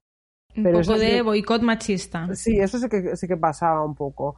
Pero yo a mí, yo a, to- a tope con las herramientas de seguridad, ¿por qué no? Claro. Ya está. Tira. Nos- nosotras también, de hecho, las hemos recomendado muchas veces. Otra. Es que los que dicen, perdona, los que dicen no hacen falta herramientas de seguridad son los de consentimiento, pero que hay que pedir permiso y dice, tú no pidas, tú no folles. O sea, así directamente. Pues lo mismo, si te parece, uy, herramientas de seguridad, esto que no dirijas, no juegues. Yo voy a empezar a identificar a la gente que no han de salir de casa. Vamos a empezar a salir nosotras podemos- tranquilas. o sea, me parece, me parece no. una discusión más productiva pensar qué herramientas y para qué sirve cada una y, eso con- sí. las diferencias que hay. Correcto. O sea, por ejemplo, y también un poco saber para qué sirven en el sentido de que yo si me, me- no es lo mismo. Mira, es muy curioso, a mí me ha pasado una, una cosa un poco extraña con las herramientas de seguridad. Hay cosas que en una partida de terror me pueden parecer aceptables y en una partida más de, salseo no, y al revés, ¿eh? O, es decir, determinada gore en una partida de salseo me parecería absolutamente terrible y- e insoportable y luego te metes en un tulo y venga, dame sangre, ¿sabes? O sea, es curioso cómo la herramienta de seguridad también tiene que ver con el método. Entonces, claro, si tú te metes en determinadas eh, partidas, determinada temática, es como no te meterás en el cine a ver una película de terror creyéndote que vas a sonrisas y lágrimas, pero que en las herramientas de seguridad y más en una cosa tan interactiva, o sea, que, que por definición es interactiva como el juego de rol, que, que está basada en la empatía, que está basada en la conversación y, y en, y en, en la comunicación entre dos personas, me parece que tienen que, que es maravilloso que estén, no, no que tengan que estar porque ya te digo, yo he jugado muchos años sin, pero, pero que estén es un avance, avance, es que no, no, no lo puedo ver de otro modo. Perfecto. Otra. Cobrar o no por dirigir. Cobrar por dirigir es mercantilizar. Es una profesión. Está mal. Está bien. A mí esta, esta, esta sí que me da un poco de pereza. Yo, yo estoy, a ver, yo estoy en una profesión en la que la gente le ofrecen cada dos por tres trabajar por visibilidad. Y yo, de hecho, incluso lo dije en una de las primeras entrevistas que me hicieron sobre el rol, que yo creía que, que al menos el rol profesional se tendría que cobrar. Otra cosa es si hablamos del día del rol gratis y cosas de estas. de ahí a cobrar por dirigir, pues mira, no tengo una opinión formada y me- o sea, te puedo escuchar argumentos a favor y argumentos en contra. También pienso que, que tal y como está la vida para ganársela, mm, si alguien se gana cuatro euros con esto, mm, pues no me parece mal. Lo que lo que también te digo es que a mí me parece que, a ver, ¿cómo os lo diría? Es un poco como los deportes. Eh, yo no soy Rafa Nadal, o no, no soy- Afortunadamente para ti. no, entre otras cosas porque vamos, no, no querría serlo, pero, pero, pero quiero decir, yo no, no soy un, un deportista de élite de, de, de- de nada y mucho menos del rol que, que de- entonces creo que cobrar para, para hacer una actividad, la que sea, presupone una competencia profesional me parece muy difícil de evaluar en, esto y aparte que bueno, que yo me, lo paso muy bien dirigiendo y que no, ¿sabes? O sea, tampoco no, no, es que no, o sea, ni me parece bien ni, me- parece mal. Mm, Puedo escuchar los argumentos en ambos sentidos. Me, me- sí que me produciría mucha tristeza si el rol solamente se fuera de pago. Sí, yo estoy bastante de acuerdo. Que si- Que si alguien puede sacarse un dinero eh, dirigiendo porque no es su grupo de amistades, sino que precisamente se dedica a eso y le como que le pagan ese servicio porque un grupo de gente no tiene persona que les dirija, pues yo qué sé, adelante, ¿no? Es que todo el mundo se busca las habichuelas Por como ejemplo, puede. a mí, una de las cosas que he pensado muchas veces es que a mí me gustaría mucho jugar a rol en, en algún idioma extranjero, de los que yo más o menos me defiendo, para practicarlo. Pero claro, esto no voy a encontrar un grupo así fácilmente. Pues bueno, mm, quizás sí. O también me gustaría ver a alguien jugar una partida mía, pero eso es otro, un tema ya más de, de ver cómo la gestionan. Pero son cosas Claro. que si no, que tampoco no, o sea, si tienes cosas, peticiones muy específicas, pues igual sí que es buena idea pagar por ello, pero es que no, no tengo ni, ni opinión a favor ni opinión en contra, la verdad. Yo quiero reivindicar el derecho a no tener opinión de todo. Sí, Porque sí, sí. además parece que, claro, cuando ya te posicionas o claramente, pues eso, ¿no? Eres feminista, eres de izquierda, no sé qué. Hostia, has de tener una opinión de todo y además súper coherente y es lo que tú dices. Y hay veces, no me voy a meter, pero a mí me pasa también en movidas, en grandes temas como el de la prostitución, que escuchas, tengo muy claras Sí. las bases, pero luego es, escuchas a unos, escuchas a otros. ¿no? Hostia, Correcto. no se puede tener, ¿no? Esto es, eh, lo dicen en tardeo, porque no se puede saber de todo y no se puede tener una opinión de todo y no pasa nada por frente a una polémica decir, pues hay cosas que me parecen líneas rojas, hay cosas que escucho que... Y no pasa nada por no posicionarse. No pasa- Eh, es- está y- muy y bien, no- y no está- reclamemos. Y, no está, y no está de más de vez en cuando cambiar de opinión respecto a las cosas. también. Correcto. O callarse Sí, o decir no lo sé, coherencia. o esto me gusta, pues esto que me dices también.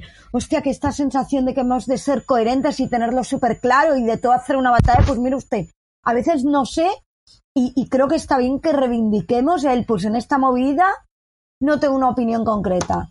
María Katy, vamos, re- recomendación, no tener opinión de todo.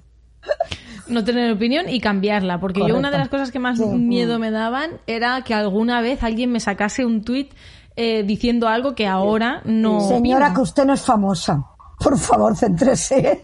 ¿Qué coño te haces a tu Sí, pero, que pero me o sea, a, saquen mí, un a mí me- tuit? a mí me ha pasado, a mí me ha pasado por mi, por mi de esto y ah, el típico gilipuertas que te hace capturas de pantalla y tal. Pero vamos a ver, o sea, es que, que, que- ¿qué pretendes demostrar? Que yo antes pensaba de otro modo, pues vale, felicidades mm, para, para ti, He evolucionado, he madu- se le llama madurar.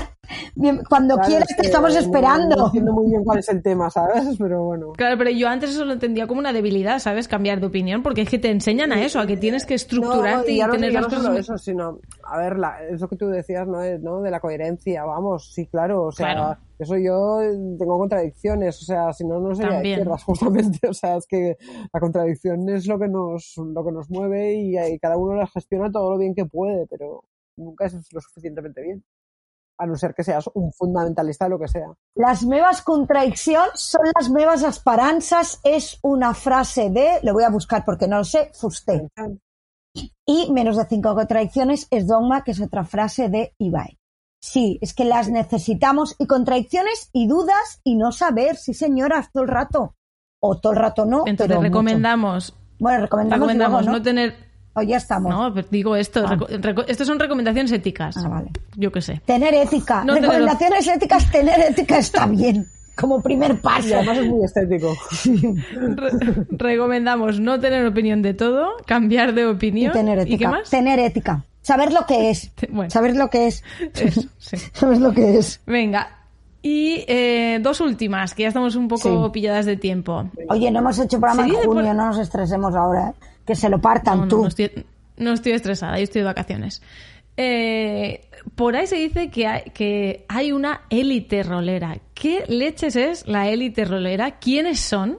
¿Y por qué esa élite rolera es la que dictamina qué es jugar bien al rol? ¿Se puede jugar bien y mal al rol? Bueno, son muchas preguntas, pero va todo Bueno, ahí son muchas preguntas. O sea, en primer lugar, no creo que existan los builders roleros, pero si existen, yo no quiero formar parte de ellos. O sea, eh, eh, mi, mi vocación en la vida es ser persona de a pie de lo que sea y me fastidiaría mucho. Y pienso que, no sé, sí que hay gente. A ver, sí que hay gente, ¿cómo os diría? Que es más didáctica, a veces llegando hasta el punto de más dictatorial, eh, explicando las cosas.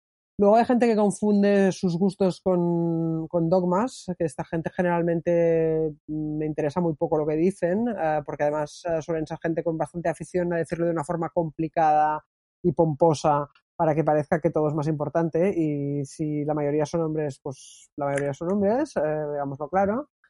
Eh, pero yo no, no sé, o sea, el concepto de, de rolera es que me parece que, que me parece absurdo. O sea, si yo mañana me voy de Twitter o cualquiera de nosotras tres se va mañana de Twitter a los cinco minutos, o sea, sí, los amigos que hayamos hecho se acordarán de nosotros en 10 minutos y en 15.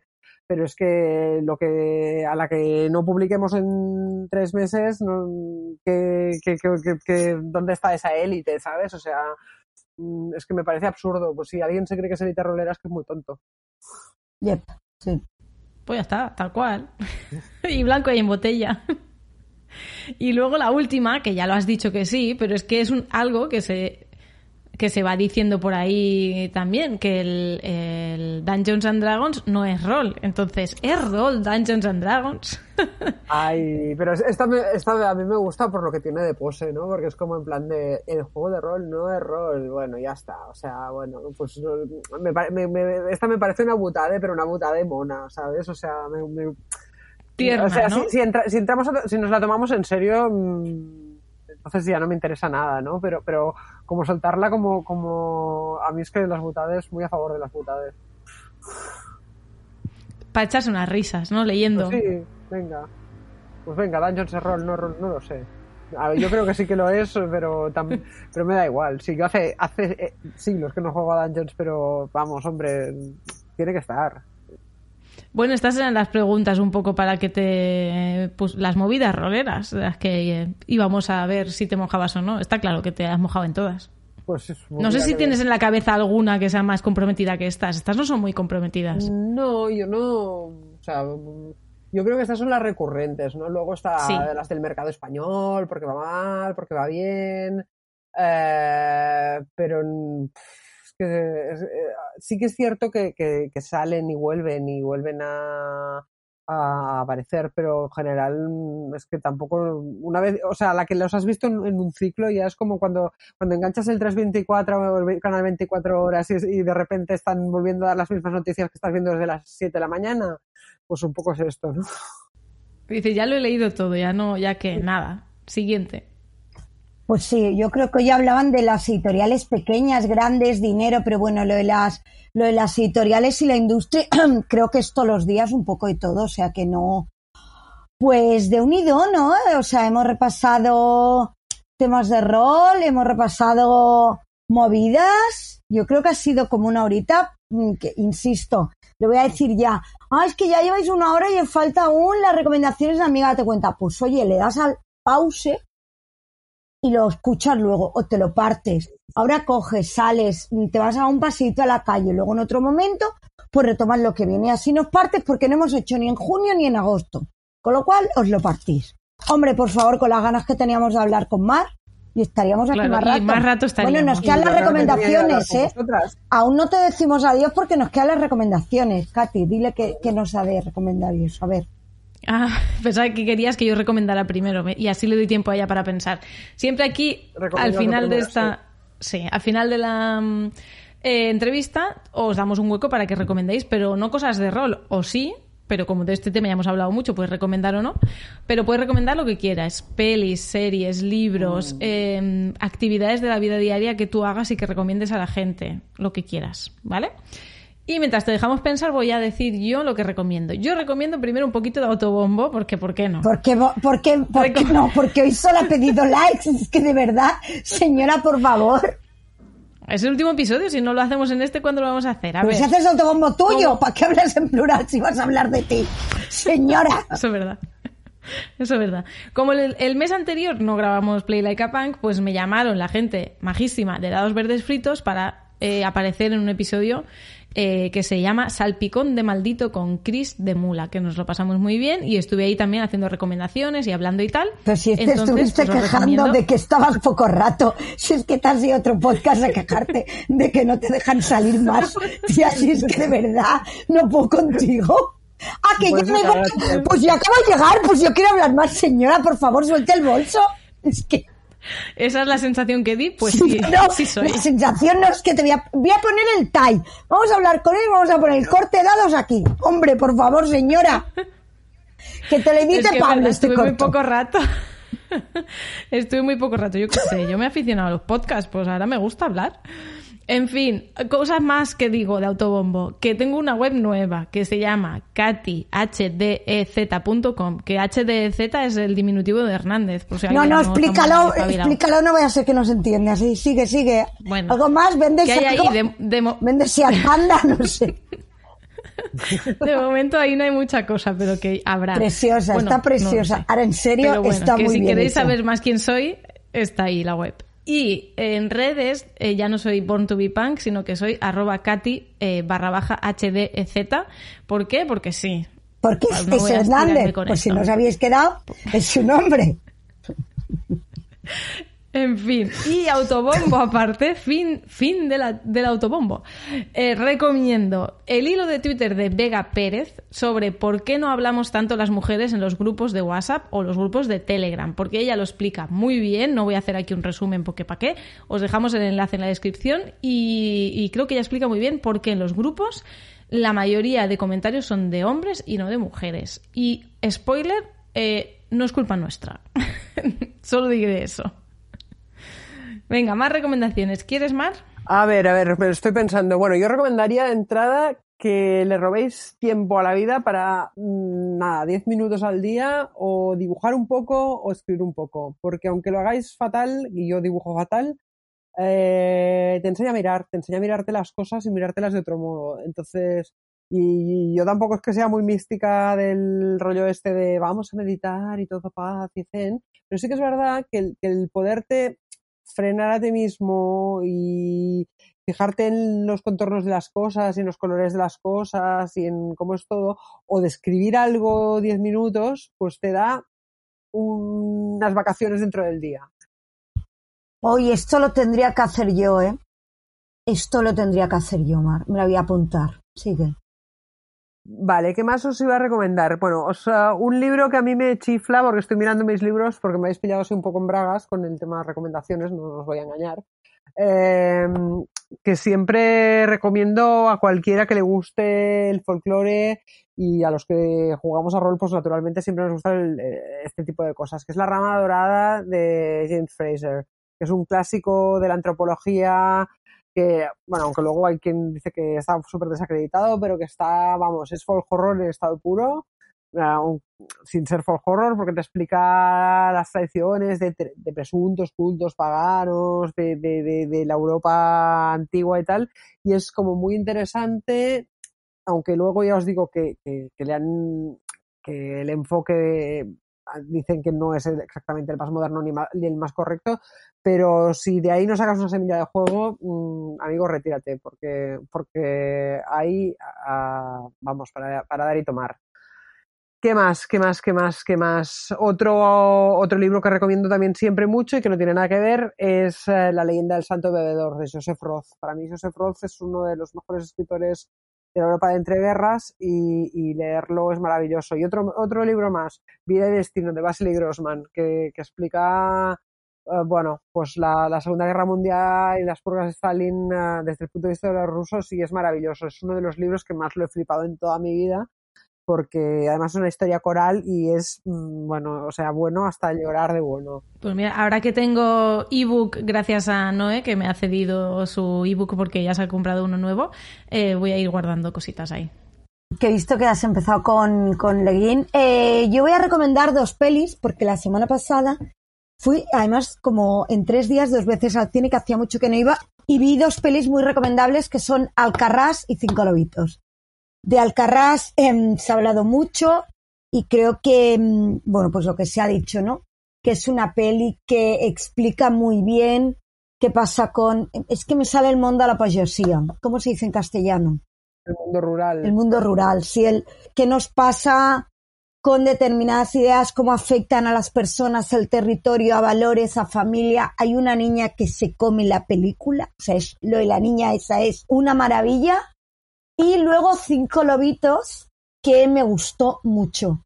Eh, compartí en mi tweet un enlace de Irán Zubarela de Pica Magazine que me parece muy bueno. Ahora yo recomiendo que os leáis que os leáis, os lo leáis después de ver la peli si tenéis intención de verla, ¿no?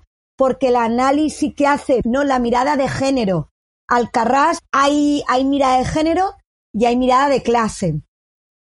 Y en, y en Cinco Lobitos, bueno, yo creo que no hay tanto una mirada de clase, es una clase, la clase que no existe, la clase media, ¿no? Una clase, esta clase que subió nivel y que ahora está ahí en los límites, pero sí que los cuidados en general. Yo creo que es una película sobre los cuidados, porque hay un hijo, pero aparecen los cuidados por el otro lado, de madres a hijos, de hijos a madres en distintas edades, y la lectura que hace de género, sin ser una lectura estereotipada de los hombres, pues son hombres a los que le coges cariño, ahora hay que ver cómo son capaces de gestionar las, las situaciones. Me parecen muy recomendables las dos, dos peliculazos. Y por salir un poco, he estado en Vilnius y es una ciudad que me ha sorprendido mucho en positiva.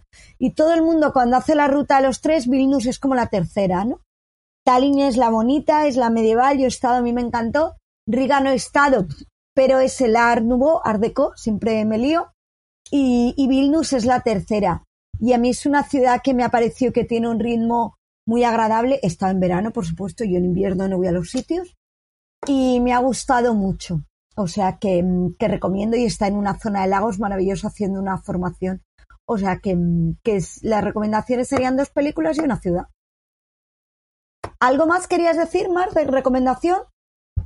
Ah, pues nada, recomendaros a todos que tengáis gato. Y ya está. Ah, vale. Yo como alérgica, como alérgica. Bueno, a ti no, a ti entonces estás, estás He tenido, he tenido. Pues nada, muchísimas gracias. Recomendar vuestro podcast, que, que es un placer de escuchar. Qué guay, qué guay, qué guay. Pues eh, ha sido un placer más. Ojalá Sí. poder hablar contigo más ratito, pero bueno, ahora ya nos hemos desvirtualizado. Bueno, desvirtualizado no, no sé cómo se llamaría esto. Yes, whatever. hemos hablado al menos a viva voz y ya pues seguiremos hablando para ver si se vienen más cositas. Pues venga, ojalá. Exacto. Un placer, un placerazo de verdad, Mar. Y, y nada, esperamos reencontrarnos en Plat y en muchos otros espacios. Venga, un saludo. Venga, muchas gracias por todo. Amiga. Amiga, date Y empezamos con Amiga Date Cuenta, este último Amiga Date Cuenta de la tercera temporada de Play Like a Punk, en la que tenemos a una Noemi saturada por la vida y a una Katy que está de vacaciones, súper tranquila, hoy nada me puede alterar. Y yo no puedo con mi vida. Como decía otro día, es que soc un no puc mes todo el rato. O sea, estoy como en un bucle de trabajo, de no poder, de movidas personales, de, de, de, de, de todo, que, que de verdad que, que no puc mes. Que no puc mes. ¿Le digo yo o se lo decís vosotras? Amiga, date cuenta, tienes que bajar el ritmo. Amiga, soy autónoma. Qué fácil Amiga, es decir autónoma. eso, ¿eh? Qué- eso es. Qué fácil es decir eso mientras una cobra el paro todos los meses. En fin, soy consciente de mi privilegio y lo aprovecho y os lo recomiendo. Bueno, Creo que no es la primera vez que lo digo. semana. mm, pero mira, esta semana doy uno o dos porque uno es seguro y el otro me han dicho que está pendiente de inscripciones, juegos sobre cómo trabajar eh, temas de género en, aula con juegos. He hecho juegos, dos cursos monográficos de cinco horas de cómo trabajar temas de género con juegos en aula. Guay. O sea que mm, sí, bien. sí, sí, mm, muchas ganas porque, bueno, en general, esta semana doy un montón de formación a profes, que yo esto de dar cursos de ABJ y tal, muy guay. Lo que pasa es que como soy del género imbécil y aunque cuente, pues esto, yo soy de las que me reviso las cosas y actualizo y estas cosas de imbécil, pues estoy saturadísima porque es una semana con muchas movidas, pero todas cosas muy interesantes relacionadas con juego, gamificación, género y todas estas cosas. Pero tengo una agenda, pues eso, de cada día una cosa como mínimo. Pero bueno, eh, acabo, mira, empiezo Pues- vacaciones, o sea, acabo un viernes curso, el domingo nos vamos a Rosalía, que eso no está en cosas que sí, Katy, dime tú a mí si esto es normal. verdad, porque no- Y yo al día siguiente me voy de ¿Cómo? vacaciones. Nos vamos a ver. Es verdad, nos vamos a ver a Rosalía. Ya os contaremos en septiembre, ¿sí? Eso, cómo nos ha parecido. Yo tengo muchísimas ganas. Bueno, la vamos a escuchar. Lo de ver, mm, no lo sé, Bueno. porque estamos a tomar viento ahí en el Palau Bueno. Pero escucharla la vamos a escuchar. Pues venga, vamos. Cosas que sí. Venga, Hemos dicho que estamos en Amiga Date Cuenta. Sí, estamos en Ah, Amiga vale. Date Cuenta y vamos a empezar por las cosas que sí y luego las que no para irnos cabreadas y ya está. Pero lo del que no hemos de cortar porque daros cuenta que en dos meses han pasado todas estas cosas que que tendríamos que estarnos aquí horas y yo tengo mucho trabajo. De hecho, hay cosas, hay temas en las cosas que no que hemos dicho, pero de esto ya hemos hablado, ¿no? Porque hace tanto tiempo que está apuntado en el guion. Y alguna cosa la iremos, pero con mucha menos intensidad de la que la hubiésemos dicho en su mes. Pero la vida. Hombre, ya te digo Este, este podcast debería, este episodio debería llamarse Pero la vida, ¿eh? Pero la vida. No, se va a llamar Movidas Roleras con Marca Alpena, que me gusta más. Pero vale. la vida. Cosas que sí. Venga, el titular es... Las selecciones españolas de fútbol femenino y masculino cobrarán lo mismo. Ese es el titular. No, y luego no. dice, a ver, ¿cómo? ¿Qué dices? Y es, no, no, no, perdona. Van a cobrar el mismo tanto por ciento. Que no es lo mismo, porque no es lo mismo cobrar el 15% de 1.000 euros de comisiones que el 15% de 100.000 euros de comisiones. Entonces, el titular, mm, muy bonito. La realidad, bastante regular. Y que nadie se estrese que es que no me sale ahora mismo. Tú imagínate cómo estoy yo desconectada del fútbol. Estoy pensando qué futbolista famoso hay en la selección española, porque el fútbol me interesa. Ahora solo de manera muy puntual y, y la selección española, por lo que sea, eh, imaginaros mi vínculo. Yo ni idea que Entonces, estará. Estaba Ramos. pensando, es que no lo Piqué. sé, Sergio Ramos. Piqué sí. Piqué seguro. Eh, no vamos a hablar del tema Piqué. No nos Ah, no, metemos no, en parejas ajenas. Nosotros bastante. Mira, no hemos hablado de lo de. No está lo del Santi Millán. De- de- También lo iba a poner, es una cosa ya que sí. Pues mira, mira, eh, uno y, y, y acabo uno y así nos lo quitamos. Eh, es que va a cobrar lo mismo el exputas que Piqué. No sufráis, señoros. Esta injusticia no va a suceder entre otras cosas porque los futbolistas cobran de em, de patrocinios y demás. Y por cierto, a mí que la selección española de fútbol, sea masculina o femenina, cobre un euro por ir al Mundial de Qatar, que es una vergüenza en todos los ámbitos, porque ha muerto gente para hacer, están trabajando en situaciones de defensa, no hay derechos humanos. Entonces van a ir a un, a un mundial eh, que se celebra en un país que no respeta derechos humanos muy básicos, pero es que además, en el anterior mundial, la selección española de fútbol, España, los colores, uh, la grande, no sé cómo mierdas la llaman, la roja o su, no, la roja no, que el rojo no les gusta, bueno, me estoy Sí, calentando. pero son, sí. son las rojas. Son las Pero es que a rojas. lo que voy, Es la roja porque buena. eso es el orgullo de nación y no sé cuántas cosas más, resulta que les arreglaron una cosita así de gestores para que tributasen menos impuestos.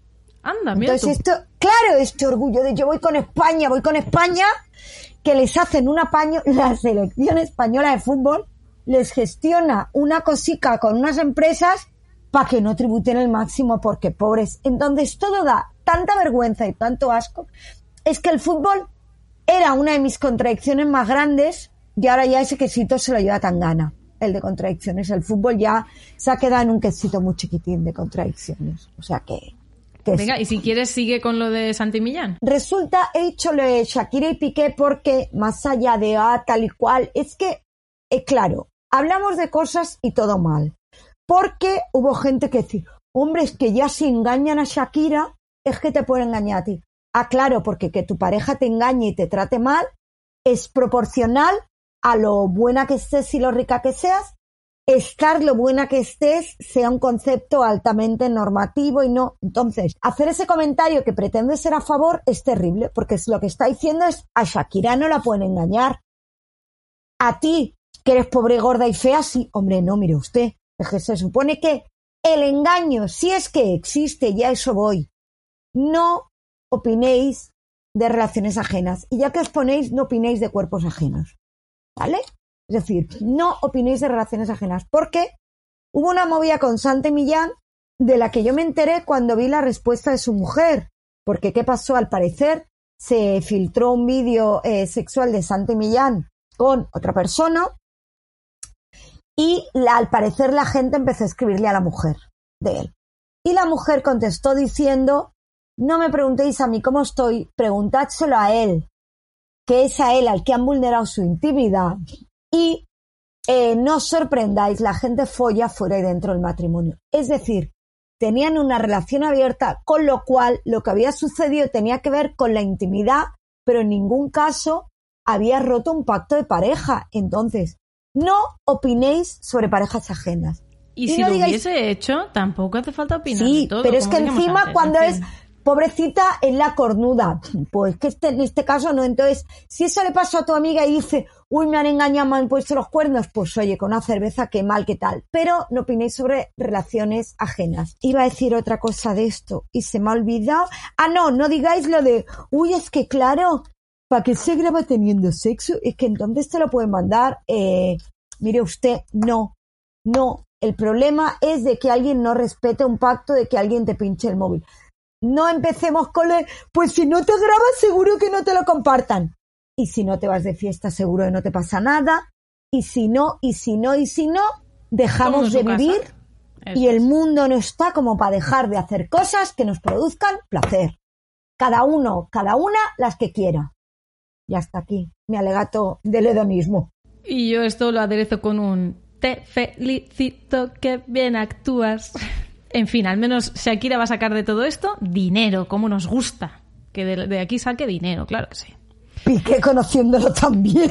No Sí, sí, pero que si ella- alguien saca dinero. Es que ha sacado una canción justo Que ahora va dicen que esto, igual ya está un poquito esto, mm, que ya y está me parece bien que le saque Uy, sí. rédito económico. Pues claro que sí, hombre. Que haga lo que quiera. Querrá bien. En fin, más cositas que sí. El gobierno aprueba el proyecto de ley para la igualdad de las personas trans y la garantía de los derechos LGTBI. Aún no está del todo aprobada porque falta un pasito, falta que lo ratifiquen en no sé dónde, porque yo no sé. Pero Congreso, eh, se llama Congreso parece de los Diputados. Lo de los leones. Ahí, ahí en los leones falta que digan, ah, pues sí. Y entonces ya estará aprobada y ya se empezará a ejecutar. No puede ser que alguna señora del PSOE nos sorprenda y se equivoque al votar o esté malísima, que no me sorprendería a mí que algunas del PSOE la líen parda. Entonces, yo hoy estaba escuchando un programa que os recomiendo muchísimo, que es Las Donas y los Días, sobre infancias trans y desmitificar todas esas cosas. Es que están hormonando a las criaturas. Señora, cálmese, señor, cálmese. Se está respetando espacios.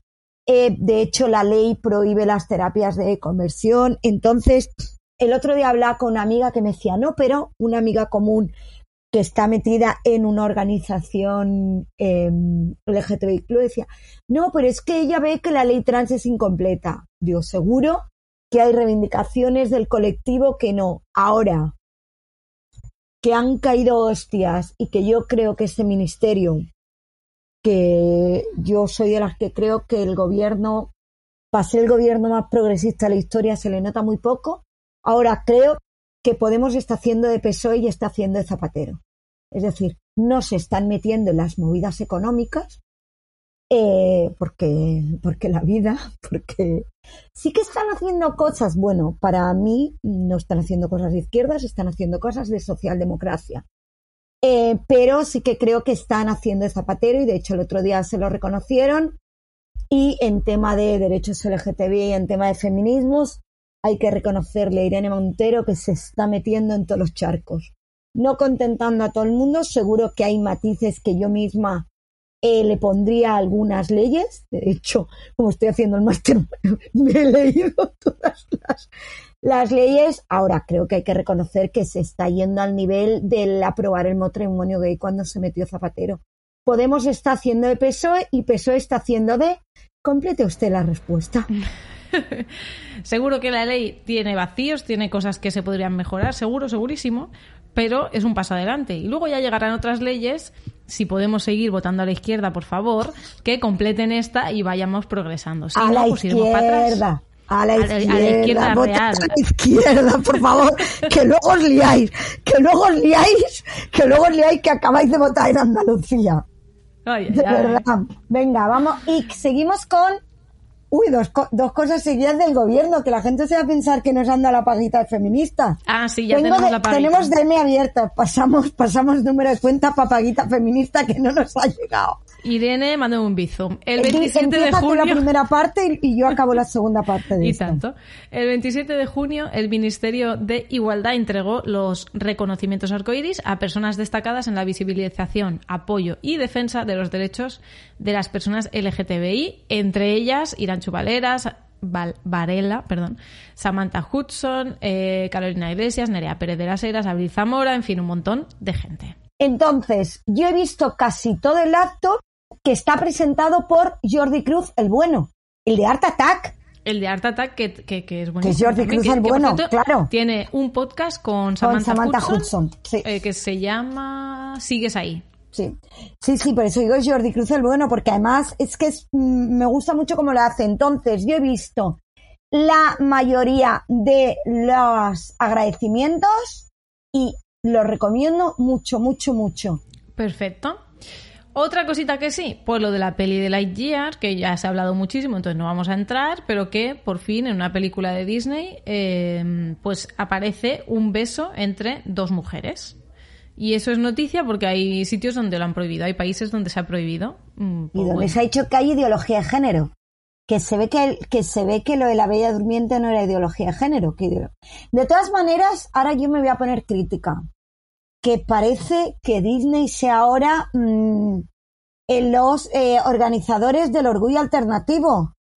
Que dos señoras se dan un pico de 10 segundos y que menos, además menos, un segundo. de, de un pico. segundo y que además Disney sabe que en una parte del mundo eso genera un montón de conversación y que se hable bien de ellos. Es decir, que hay alguna persona, algunas concretas que la han hecho desde la militancia, sí. Que Disney, como buena ONG que es, lo ha hecho por los dineros, por supuestísimo. Que vale ya de reconocer como grandes hitos de la humanidad y como Rosa Parks a gente que hace cosas absolutamente normalizadas, sí. Yo lo que quiero destacar es todo lo tremebundo que ha salido alrededor. Y que yo creo que esto nos ha de servir para no relajarnos. Bueno, yo igual me vendría bien relajarme. sí, si os lo tú- digo. tú yo sí. deja que yo me podría relajar un rato. Pero que seamos conscientes de que se habla de ideología de género porque las mujeres sean un pico. Ojo, cuidado. Hay una cosa que sí que no hemos dicho, y esto es reciente, lo del casting de Gestopper plantándole cara a un homófobo el Día del Orgullo, siendo conscientes de lo que representan y en el orgullo plantando cara, me parece que es toda la esperanza que necesitamos frente a países que hablan de ideología de género en la día. Cuando necesitemos luz, yo creo que vídeos como este están ahí. Digo cosas bonitas y no me Eh, refiero. No me estoy gratamente sorprendida. Entonces, pues, ¿qué te voy a decir? Vale, bien, sigue así. ¿Quiere un caramelito? Muy bien, eh, correcto. No me estoy tomando una cerveza porque la vida.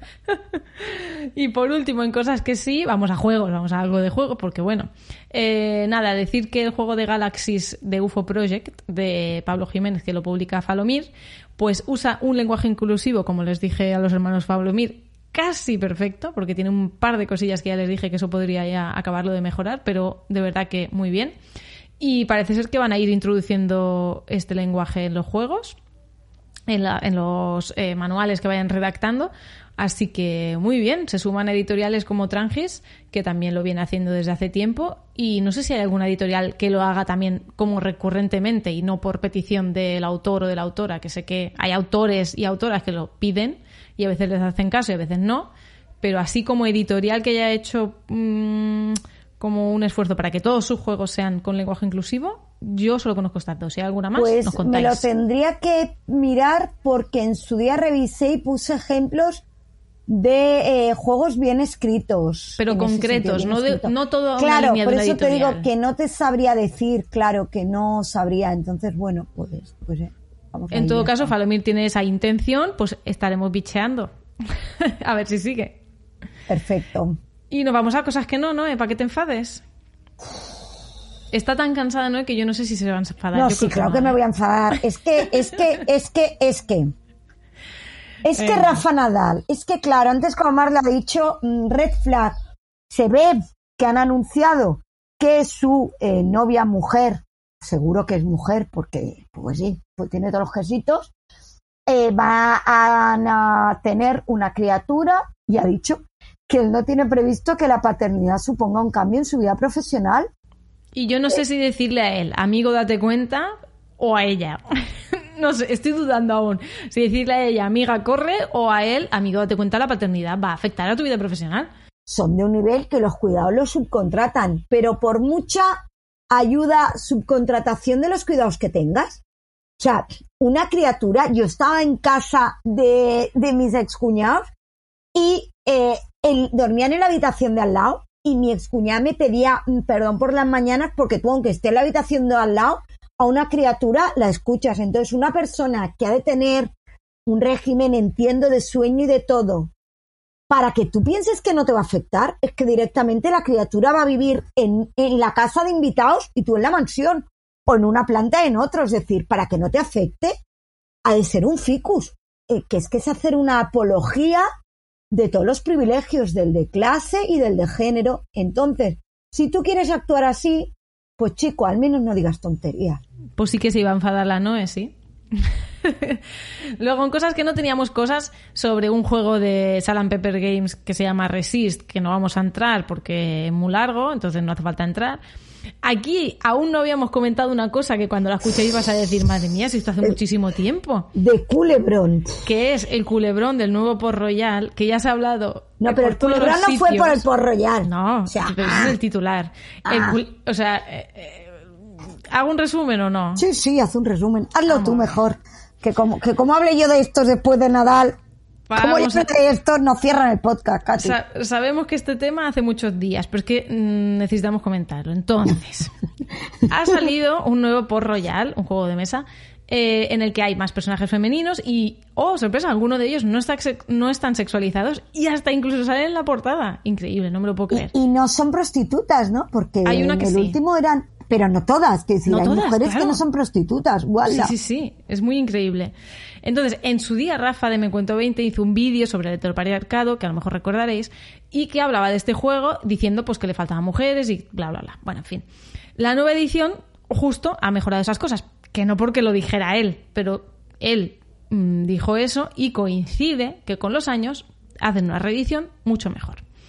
Entonces, eh, un canal de juegos, que ahora diremos el nombre porque, porque no, se dedicó a publicar un tuit que luego borró, por supuesto, dando las gracias irónicamente a Rafa, porque gracias a él el juego había mejorado, ¿vale? Y si hay que darle las gracias, se le dan. Y si no ha sido por esto, se le da por en general sus vídeos y por todo. Gracias, Rafa. Ya Eso está. es, pero no con Rintintín No, y nada, para que ¿eh? la gente Rafa- se cache Rafa me cuento 20, no os confundáis de Rafa. ¿eh? Rafa me cuento 20 es el bueno, ¿eh? Entonces, ese tuit de la gente de Juegos Rinos decía, vamos avanzando en la lucha contra el heteropatriarcado en los juegos de mesa gracias a algunos canales españoles. Felicidades, me cuento 20. Está claro que ese tuit estuvo fatal, a todas luces, porque estaba con Rintintín y estaba puesto para que la gente se metiera con él, pero es que además tenían un grupo de Telegram abierto en el que yo estaba ahí bicheando, porque sí, porque era abierto, se podía hacer, en el que leí un montón Estaba de haciendo barbaridades. de, de vieja el visillo, sí. Pues sí, pues sí, pues si tienes un Soy- es, un, es un soy. Era vieja me da las herramientas para que yo mire y lea y vea la cantidad de barbaridades que estaban diciendo a Rafa y a otras personas. eh, Eran había unos cuñados, eran Arevalo y Bertín, una había gente en ese chat pidiendo que se moderaran esos comentarios. Desde luego los moderadores no hicieron absolutamente nada, sino que además reían las gracias y participaban del escarnio que Hombre, se a ver, haciendo. que a ver si te crees tú que se han puesto el nombre porque les gusta mm, el cri- la cría animales, se han puesto el nombre Entonces, muy adecuado a lo que son, chimpum. A mí, normalmente yo, a mí no me gusta señalar, porque para mí es más importante señalar lo que se está haciendo mal que quién lo está haciendo mal, ¿vale? Pero es que ya llega un momento que es que hay que señalar, porque es que hay límites que no se pueden traspasar. Entonces, las editoriales y la gente del sector deben de saber con qué tipo de gente, con qué tipo de canales están tratando y qué va- cuáles son sus valores. Y a partir de aquí, que cada uno, cada una, pues tome sus decisiones. Pero bueno, es que además dijeron que iban a, a crear un debate, aún no sabemos de qué, porque no dijeron de qué iba a ser el tema.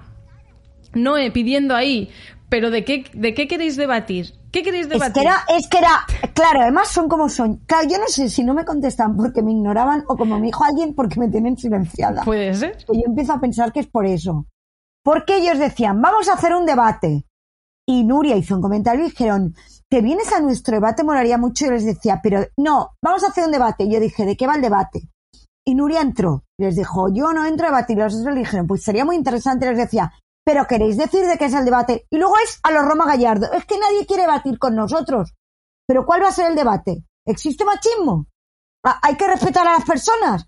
¿Hay que no ser un capullo? Querían debatir de esto, la táctica Roma Gallardo. Dices una mierda y encima, para que yo te dé visitas, vente a debatir conmigo. Eso sí. Contigo claro. no me voy ni a tomar una cerveza ni a compartir mesa. Debatir con la agenda que tengo yo. ¿Te crees tú que me voy a debatir contigo? De obviedades y de tonterías y a darte un espacio para que crees debates que no existen. Ventana de Overton. Lo dijo Vox el otro día. Claro. Hemos conseguido que el PP se vea de centro. Spoiler, no. No lo habéis hay mucha- conseguido. pero hay mucha Bueno, gente que ve el PP digo, de no. centro. Sí. Contigo Y no. luego, y luego está lo de han conseguido debates. Ah, lo del aborto lo podríamos mirar, sí, claro, y lo de tu, y lo de tu derecho a hablar. Sigue. Bueno, Bebo. no se está calentando entonces. Para mí lo importante, n- Me repito gusta otra que vez, lo dices por si no se han dado cuenta. Que avisas. No se está calentando. no se, no se está calentando, por si alguien no lo ve. No se había dado cuenta. Por si eso. Que lo importante no es quién lo dijo, pero en ese momento sí que era importante, porque es que era bastante grave lo que estaba pasando ahí. Entonces, ya, mm, ya está, eso ya pasó. Eh, moraleja, no es hay malas personas, dejar a la gente tranquila en paz. Y si tú crees que no existe el machismo de juegos de mesa, pues allá tú. Pero vamos, llevas, a- llevas unas lagañas, hijo mío, que no y veas. también te digo, para mí la conclusión de este debate fue, yo creo que entre ellos se veían decir, ¿ves cómo hoy en día no se puede decir nada y hay cosas? Claro. Es decir, ellos se quedaron con la idea de, uy, hoy en día las feminazis, este y los tal, que no se Nos pueden van a decir nada". cancelar. ¿Qué hicieron en Twitter? Retiraron cosas porque no les conviene que la gente diga hola editoriales con quién estáis colaborando, hola festivales de juegos de mesa. Entonces, ellos tienen esas ideas, pero cuando nos jugamos los dineros, aquí los únicos que perdemos dinero por tener coherencia siempre somos los del mismo lado. Aquí los que los que tenemos principios, de los que no vamos a comer, por lo que sea, estoy hablando de una amiga, por lo que sea. Aquí nosotros, ahora ellos, ellos dicen cosas en el momento que ven que les va a, pe- a peligrar su chiringuito, porque sí que hay chiringuitos, se callan, cierran los grupos y ya se quedan con sus grupos de privados para seguir diciendo las mismas animaladas. Que, no, que si eres machista, que ya está, que lo digas a los cuatro vientos, no te escondas. Es mejor saberlo. Sí, sí, porque además una de homofobia, bueno, es igual. Seguimos porque es que. Vamos con otra cosa. Venga. Entonces, nos ha contactado una persona, nos contactan bastantes, varias personas a explicarnos cosas que les pasan. Bueno, bastantes no, algunas personas, en plan, pues me ha pasado esto, fui a unas jornadas y pasó esto, he visto este juego no sé cuánto, pues mira esto, bueno, en fin. Pero sí que nos contactó, nos envió audios una persona que no diré el canal, eh, para contarnos varias, varias situaciones que le estaban pasando desde que había entrado en la afición de los juegos de mesa. Y en fin, no os la voy a explicar todas, pero sí que me hizo reflexionar en tres cosas. Una, una situación que nos encontramos bastantes veces, que es que cuando le hacemos ver a un hombre que ha tenido un comportamiento, un comentario machista, homófobo, clasista, bueno, en fin, lo que sea, Y encima lo hacemos en privado para dar espacio a la reflexión y no al escarnio público, ¿vale? O sea, lo hacemos en privado un detalle para vosotros. y encima se hacen los- los ofendiditos y te hacen sentir culpable a ti. ¿Cómo me dices esto? Yo pensaba que eras mi amiga. Esto que dices me ha dolido. Yo Pobrecitos. que, yo que me he leído, ah, pero ¿qué os pensáis? ¿Que leer hace magia? Cuando decís esas cosas sois tan absurdos como le, yo cómo voy a ser feminista si tengo una madre? Yo cómo voy a ser homófobo si tengo un amigo gay? Yo racista, como me dijo uno, pues yo los negritos les pago, digo, hostia. Hostia, menos hostia, mal. ¿eh? Menos mal Hostia, que la no los esclavitud, esclavizas. No, no. Entonces, esa es reflexión 1. Reflexión 2. Cosas que también nos dicen. Es que os metéis donde no os llaman. Eso, eso nos lo dice mucho también a nosotras, a todo el mundo. Os metéis donde no os llaman. Bueno, es que pasa una cosa. Cuando están haciendo bromas sobre violar o matar a mujeres, sí que, o, o mujeres, o gays, o lesbianas, o quien sea, sí que nos están llamando. O sea, lo que están hablando somos parte de su discurso. Entonces, si nos metemos es porque nos estáis llamando. Así que no me vengáis con el mm, os metéis donde no os llaman porque sí que nos estáis llamando. Pero es que Así aparte, que- el, el nos llaman es que ellos consideran que el espacio público es suyo y Claro. nosotras solo podemos intervenir cuando nos dan espacio. Sí. Eh, mira, no, rey. O sea, el espacio público no es tuyo. La red no- por eso Twitter se dedican tanto a hacer, eh, a hacer bullying y hacer que muchas personas se vayan por cansancio, porque lo que están buscando es que efectivamente las calles sean suyas y las calles digitales sea la red también. Entonces, no lo vais a conseguir. ¿Por qué? Porque sí que es cierto que lo conseguís con personas puntuales que abandonan la red y da mucha pena. Ahora, desgraciadamente, somos muchas. Entonces, cansaréis a una y se irá. Pero un montón de amigas cabreadas por lo que habéis conseguido estarán allí, estaremos allí igual de cabreadas. Con lo cual, no lo vais a conseguir. Pesado. Y la última reflexión es cuando eh, nos culpan a nosotras de que vamos con gilipollas. Y nos dicen eso de que es que hay que ver con quién juntarse. Tienes que elegir mejor con quién vas a juntarte. Hombre, Ya, yo en mi entonces- caso, un poquito mejor con qué juntarme para algunos aspectos de mi vida debería, Katy, también te lo digo. Lo que es es, Pero no sí, es estamos culpable. hablando de mi sexualidad forzada. Sí, lo siento. Pero no tenemos la culpa de que nos relacionemos con gilipollas. O sea, no tenemos la culpa de que no sepamos elegir Chica, yo que sé, tantos... No, yo, yo no de amistades. Yo las amistades las elijo muy bien. Yo lo que elijo mal son otras cosas. Las amistades las elijo muy bien. Pues entonces, ¿qué hacemos? En vez de estar ahí fuera viviendo nuestra vida, eh, claro, es muchísimo mejor que nos volvamos a casa, porque ahí seguro que no nos encontramos ninguna situación machista, ni homófoba, ni nada. Ah, no, espera. Que a lo mejor quedarnos en casa sí que es una situación machista y homófoba y todo. Entonces, eh, eso de que es que hay que saber con quién juntarse, tampoco. Porque, pues chica, yo me puedo pensar que esta persona es maravillosa y luego me explica tres cositas y me dice ni machismo ni feminismo y eh, hay que follar solo para procrear y yo digo, uy, Hoy, hoy, escúchame. hoy. Mira, ¿habéis visto el vídeo del The Box? Que es que literalmente he anotado frases. Es que están analizando y están hablando del sexo como acto de consumo y hay que hablar del tema con pudor. Porque si no, se liberan esas cadenas que suponen la familia y el matrimonio y la gente quiere satisfacer sus deseos. Sí, soy. Sí. Sí, que lo ¿Dónde diga uno de? Vox, pues estoy de acuerdo con el de Vox, pues chica, me preocupa, pero es que es verdad, ahora que se supone que este señor que defiende la familia como algo bueno, no debería verlo como una can- como una cadena o como una condena, no sé ni cómo lo que creo que Cadena, dice- cadena. cadena. Cadena. Chico, yo que sé, revísate, vete al psicólogo. Eh, yo te recomiendo que te encierres en un sitio lejano, aislado, sin contacto con redes y con ninguna otra persona. Tú meditas 60, que tiene 20 y pico, medita 80 años.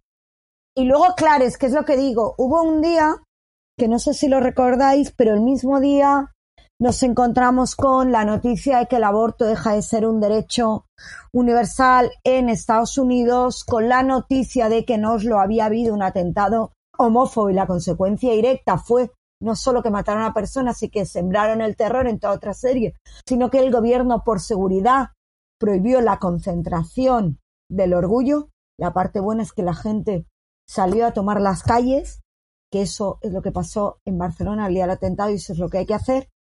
no es que no tengamos miedo, es que sabemos que la única manera de plantarle cara al miedo es demostrando que no van a jodernos la vida. Y ese mismo día he dicho lo del aborto, he dicho el atentado de Oslo, y fue la matanza de Melilla, porque yo me niego a llamar eso de otra manera.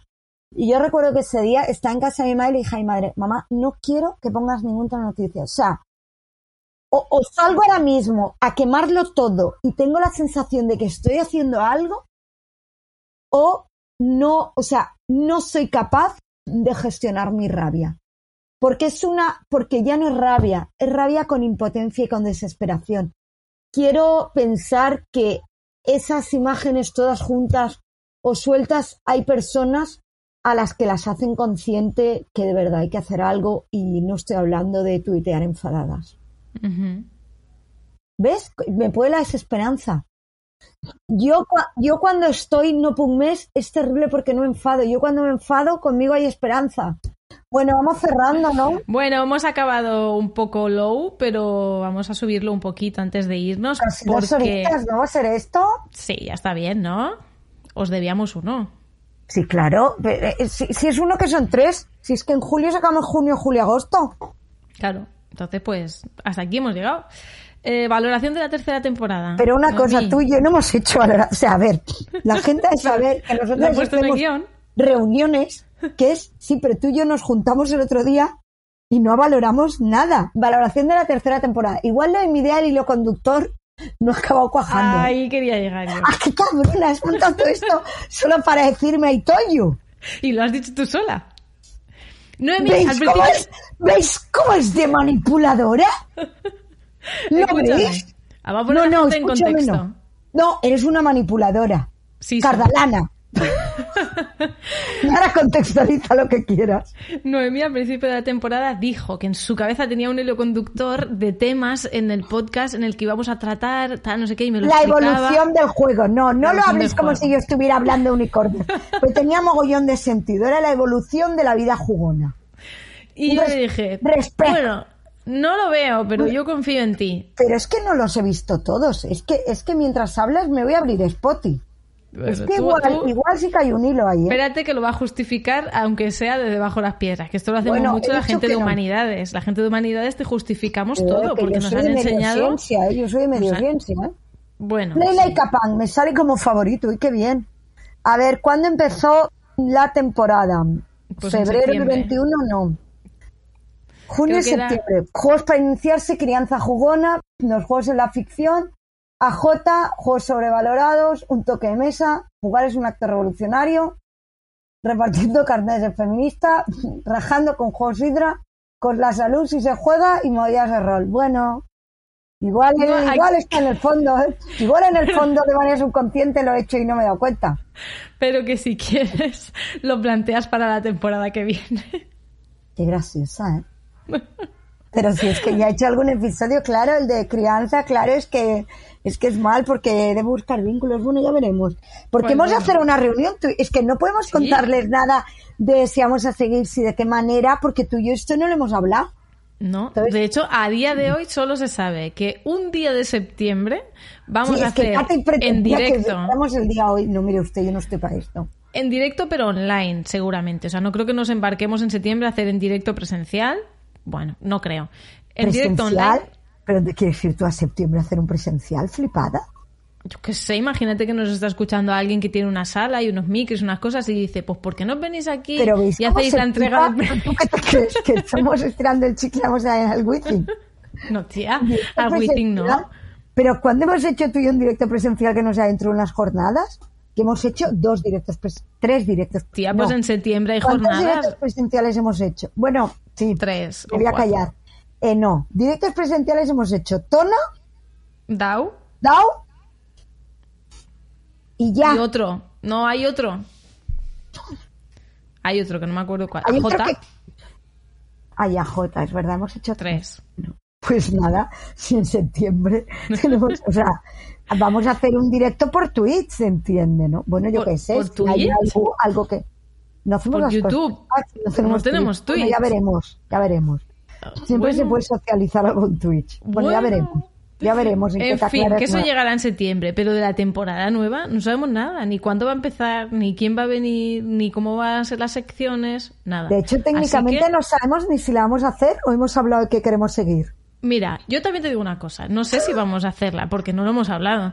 Ah, pero- no lo hemos hablado, ¿ves? Digo, es que no sé si le hemos hablado esto. pero- y siempre decimos que es el, el nicho del nicho del nicho, pero, pero es que no crece. ¿eh? Quiero decir, yo entiendo. Es que, Katy, Katy, desahógate, va. Katy, va, dale pena a esta gente que nos compartan mucho, va. En Katy, fin. cuenta que tú aspiras, que crees que nos merecemos llegar a más gente, va, comparte este momento íntimo. Y, y ya no más gente, sino más interacción, ¿sabes? O sea, noto que, que ya hemos como llegado al tope y la interacción eh, es muy reducida y, hostia, me gustaría que se generasen debates y se compartiera, pero no por nosotras, sino porque realmente pienso que los temas que hablamos aquí son importantes. Pero también entiendo que son importantes para un grupo muy reducido de la afición. Eso también lo entiendo. Pero me gustaría que llegase a más, ¿por qué no? Y ya te digo que no es para ganar dinero, porque aquí solo perdemos dinero. Ay, sí, no lo hace hacemos. que digo, joder, estamos ganando dinero yo no me he Es solo para ganar en expandir lo que se habla aquí a otros Sí. sitios. Ya Somos está. esta gente de nos creemos tanto lo que decimos que estamos todo el rato y somos muy pesados y pensamos, pero ¿por qué no hay? Y es verdad. Pero que no porque lo digamos al nosotras. nicho, el nicho, el nicho. Sí, sí, por el mensaje. O sea, Claro. eso. Antes decía la broma de, pues eso, meternos en temas culturales en mainstream, pero no por una cuestión de porque, porque no. Yo tiempo para más cosas, pero sí que es verdad que da la sensación de, de decir que, pues que, que al final esto es un espacio más de cura y de, de auto. Esto es como los espacios de militancia que organizas casi todo es autoconsumo. Vamos a hacer un vermut para recaudar y solo consumimos nosotros. Y vamos a hacer camisetas y nos las compramos nosotros, ¿no? Que yo decía, hostia, esto todo el rato es autoconsumo. Pues sí que es verdad que en PLAB nos autoconsumimos. Porque, porque nos escucha la gente siempre y, y los mensajes se dicen en otros espacios que seguimos los mismos y las mismas sobre todo, bueno, también en los mismos, no quiero, y, y algún, y, y algunos les mismes. Y es un espacio que yo creo que es muy bonito, que es de cuidados y de, y de seguridad para poder decir cosas y creo que es necesario. Ahora que nos gustaría generar más un efecto mm, cadena, más un efecto, alguien nos oye que no es muy tal y dice, ostras, qué guay. Bueno, pero también yo creo que igual hay una parte de reflexión y aquí si tenéis opinión nos la agradecemos un montón de, ¿es el mensaje o es este formato? Es decir, igual es muy agusarat, atrevido por nuestra parte, decir que los límites que tiene PLAP son los límites que tiene el discurso feminista en el mundo lúdico. Es decir, yo quiero pensar que son los límites que tiene este podcast, que hacemos tú y yo, de la manera que nos da la gana, porque es verdad que hacemos lo que nos apetece. Nunca nos hemos planteado cuándo generamos más movimiento, a quién podíamos traer que ahora mismo nos debe, o sea, no actuamos desde ahí, sino que actuamos desde hacer lo que nos apetece. Entonces, lo que a nosotras nos apetece tiene la repercusión que tiene. Y desde ahí es desde donde hemos de, de deducir, decidir eh, si nos apetece seguir invirtiendo o no. Y creo que no, no nos podemos atribuir que este es el tope del mensaje feminista en el mundo lúdico. Creo que sería muy egocéntrico, muy atrevido y muy triste. Y estoy de acuerdo y de hecho hay otros sitios, pocos, del mundo lúdico donde ya hay un mensaje feminista. Sí. Entonces, esto no es un reducto tal. Entonces, mm, no quiero decir eso porque no, no, es, no es así lo que pienso. Y tampoco quiero desmerecer, porque mm, agradezco muchísimo a toda la gente que nos comparte por redes, que nos habla luego en privado, que nos escucha, que nos lo dice en los comentarios de iVoox. O sea, todo eso muy agradecida. Y a la vez me gustaría pues que estos debates que se generan aquí pudieran traspasarse a otros sitios. Y a lo mejor se traspasan y no nos enteramos, ¿sabes? O sea, o la- no, no sé. En fin, yo qué sé, esto era una reunión y una reflexión al aire. Sin Sí, eso mucho... a decir, digo, parece que estamos haciendo la reunión que, que nos viene mal de fechas y hemos decidido grabarla. O... sí. Entonces, pues nada, agradecimiento y la siguiente temporada pues está por ver porque hay que reunirnos. Que, bueno, pero la valoración, dicho todo esto, eh, y ahora evidentemente hablo en mi nombre, que es el único que puedo hablar. Em, yo el otro día, ya no sé si esto lo he dicho hablando con amigas o lo he dicho en algún sitio, a mí el proyecto me sigue apeteciendo y me sigue mereciendo la pena, pues porque lo hacemos desde ahí. lo hacemos desde el que nos da la gana, lo hacemos desde no es, ay, pues esto pensamos, a veces sí que comentamos, jo, pues este episodio con las ganas que lo hemos hecho y creemos que ha tenido menos repercusión que otros, pero desde ahí, desde el, sí que en junio el problema no ha sido no hacer episodios, sino la vida, eh, pero es desde el, hey, pues no se hace episodio, no se puede hacer, es decir, y esto tú lo hemos hablado, tener muy claro cuál es el nivel de compromiso y de, más que de compromiso, porque creo que compromiso tenemos mucho, de autoexigencia que nos hemos puesto, a mí es lo que hace que me siga mereciendo la pena y que me siga apeteciendo tener el proyecto. En el momento que esto nos impusiésemos objetivos, pues el año que viene queremos crecer no sé qué, o hemos Ay, de no, conseguir. Tener tal interacción, o necesitamos tener tal mínimo y tal, o por narices vamos a hacerlo cada 15 días o el día que toque y no nos podemos evitar. Yo el día que lleguemos a eso, creo que será el día que iremos hasta aquí. Esto con este formato ya no merece más la pena. Su reflexión, más allá de que te gustaría llegar a más gente. No, a mí me encanta este formato de dos señoras hablando. Creo que se hacía poco. Ahora, con el boom de Estirando el Chicle, pues hay muchísimo más, más espacios Sí. de señoras hablando, cosa que está muy bien, porque hay que seguir ganando espacios y seguir eh, generando debates y abriendo al mundo las cosas que pensamos. O sea que, eh, guay, me gusta, estoy cómoda y, y aquí estoy. No me gusta editar, lo puedo decir. Ya me he cansado de editar. Se busca Claro, es que- persona que edite. Claro, es que aquí tenemos un problema, que es que Plap es un asimétrico muy mal diseñado. No es Porque verdad, porque tú llevas las redes. Ya, pero las redes, yo cuando. Bueno, sí que es verdad que, que, que, que, que eso, que no hay presión ni en editar ni en que salgan las cosas. Pero sí que, bueno, ahí hay un asimétrico que son redes edición, que yo creo que es un asimétrico muy descompensado y que no nos podemos cambiar los papeles. No nos podemos porque yo tengo cero interés en mirar. Porque dices, ¿tienes las competencias? Pues igual las tendría.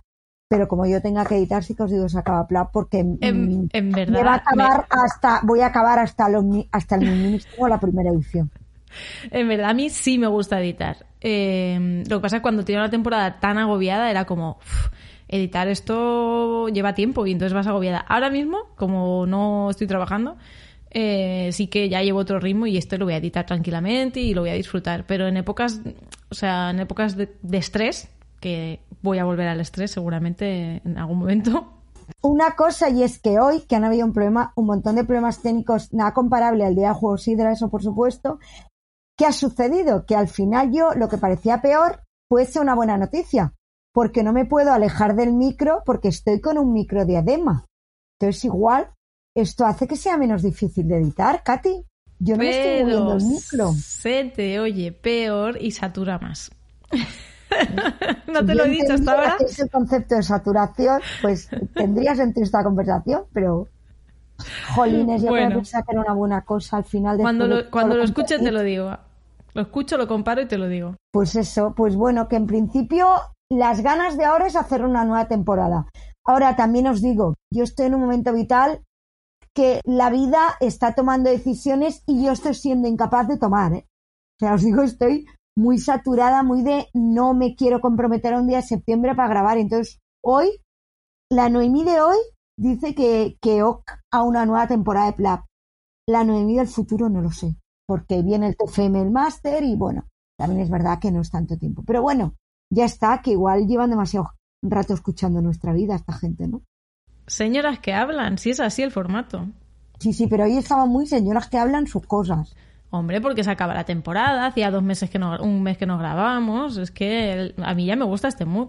Pues Que la gente no, pues- feedback, pues bueno. dadnos feedback por iVoox, por Twitter, por Telegram. Agradecemos mucho el privado y si es el formato en el que os sentís cómodas, no dejéis de hacerlo. Ahora, si creéis que son temas que pueden generar debate, hacedlo en Twitter, porque, bueno, pues porque así interactuamos y decimos, pues yo creo que esto funciona, yo creo que esto no. Ahora, eh, agradecidísimas igual a cualquier feedback o comentario o lo que queráis en privado si es el formato en el que os sentís cómodas.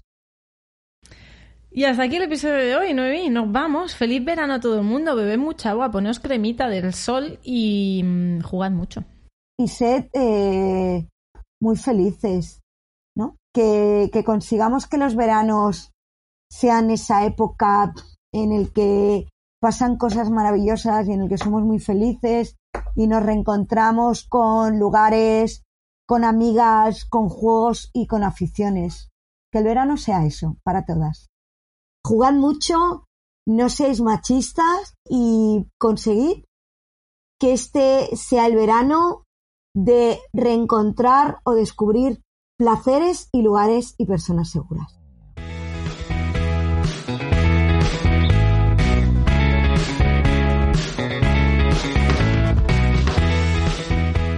Bienvenidas a Play Like a Punk, un podcast lúdico feminista y punk, arreglado pero informal, como nosotras.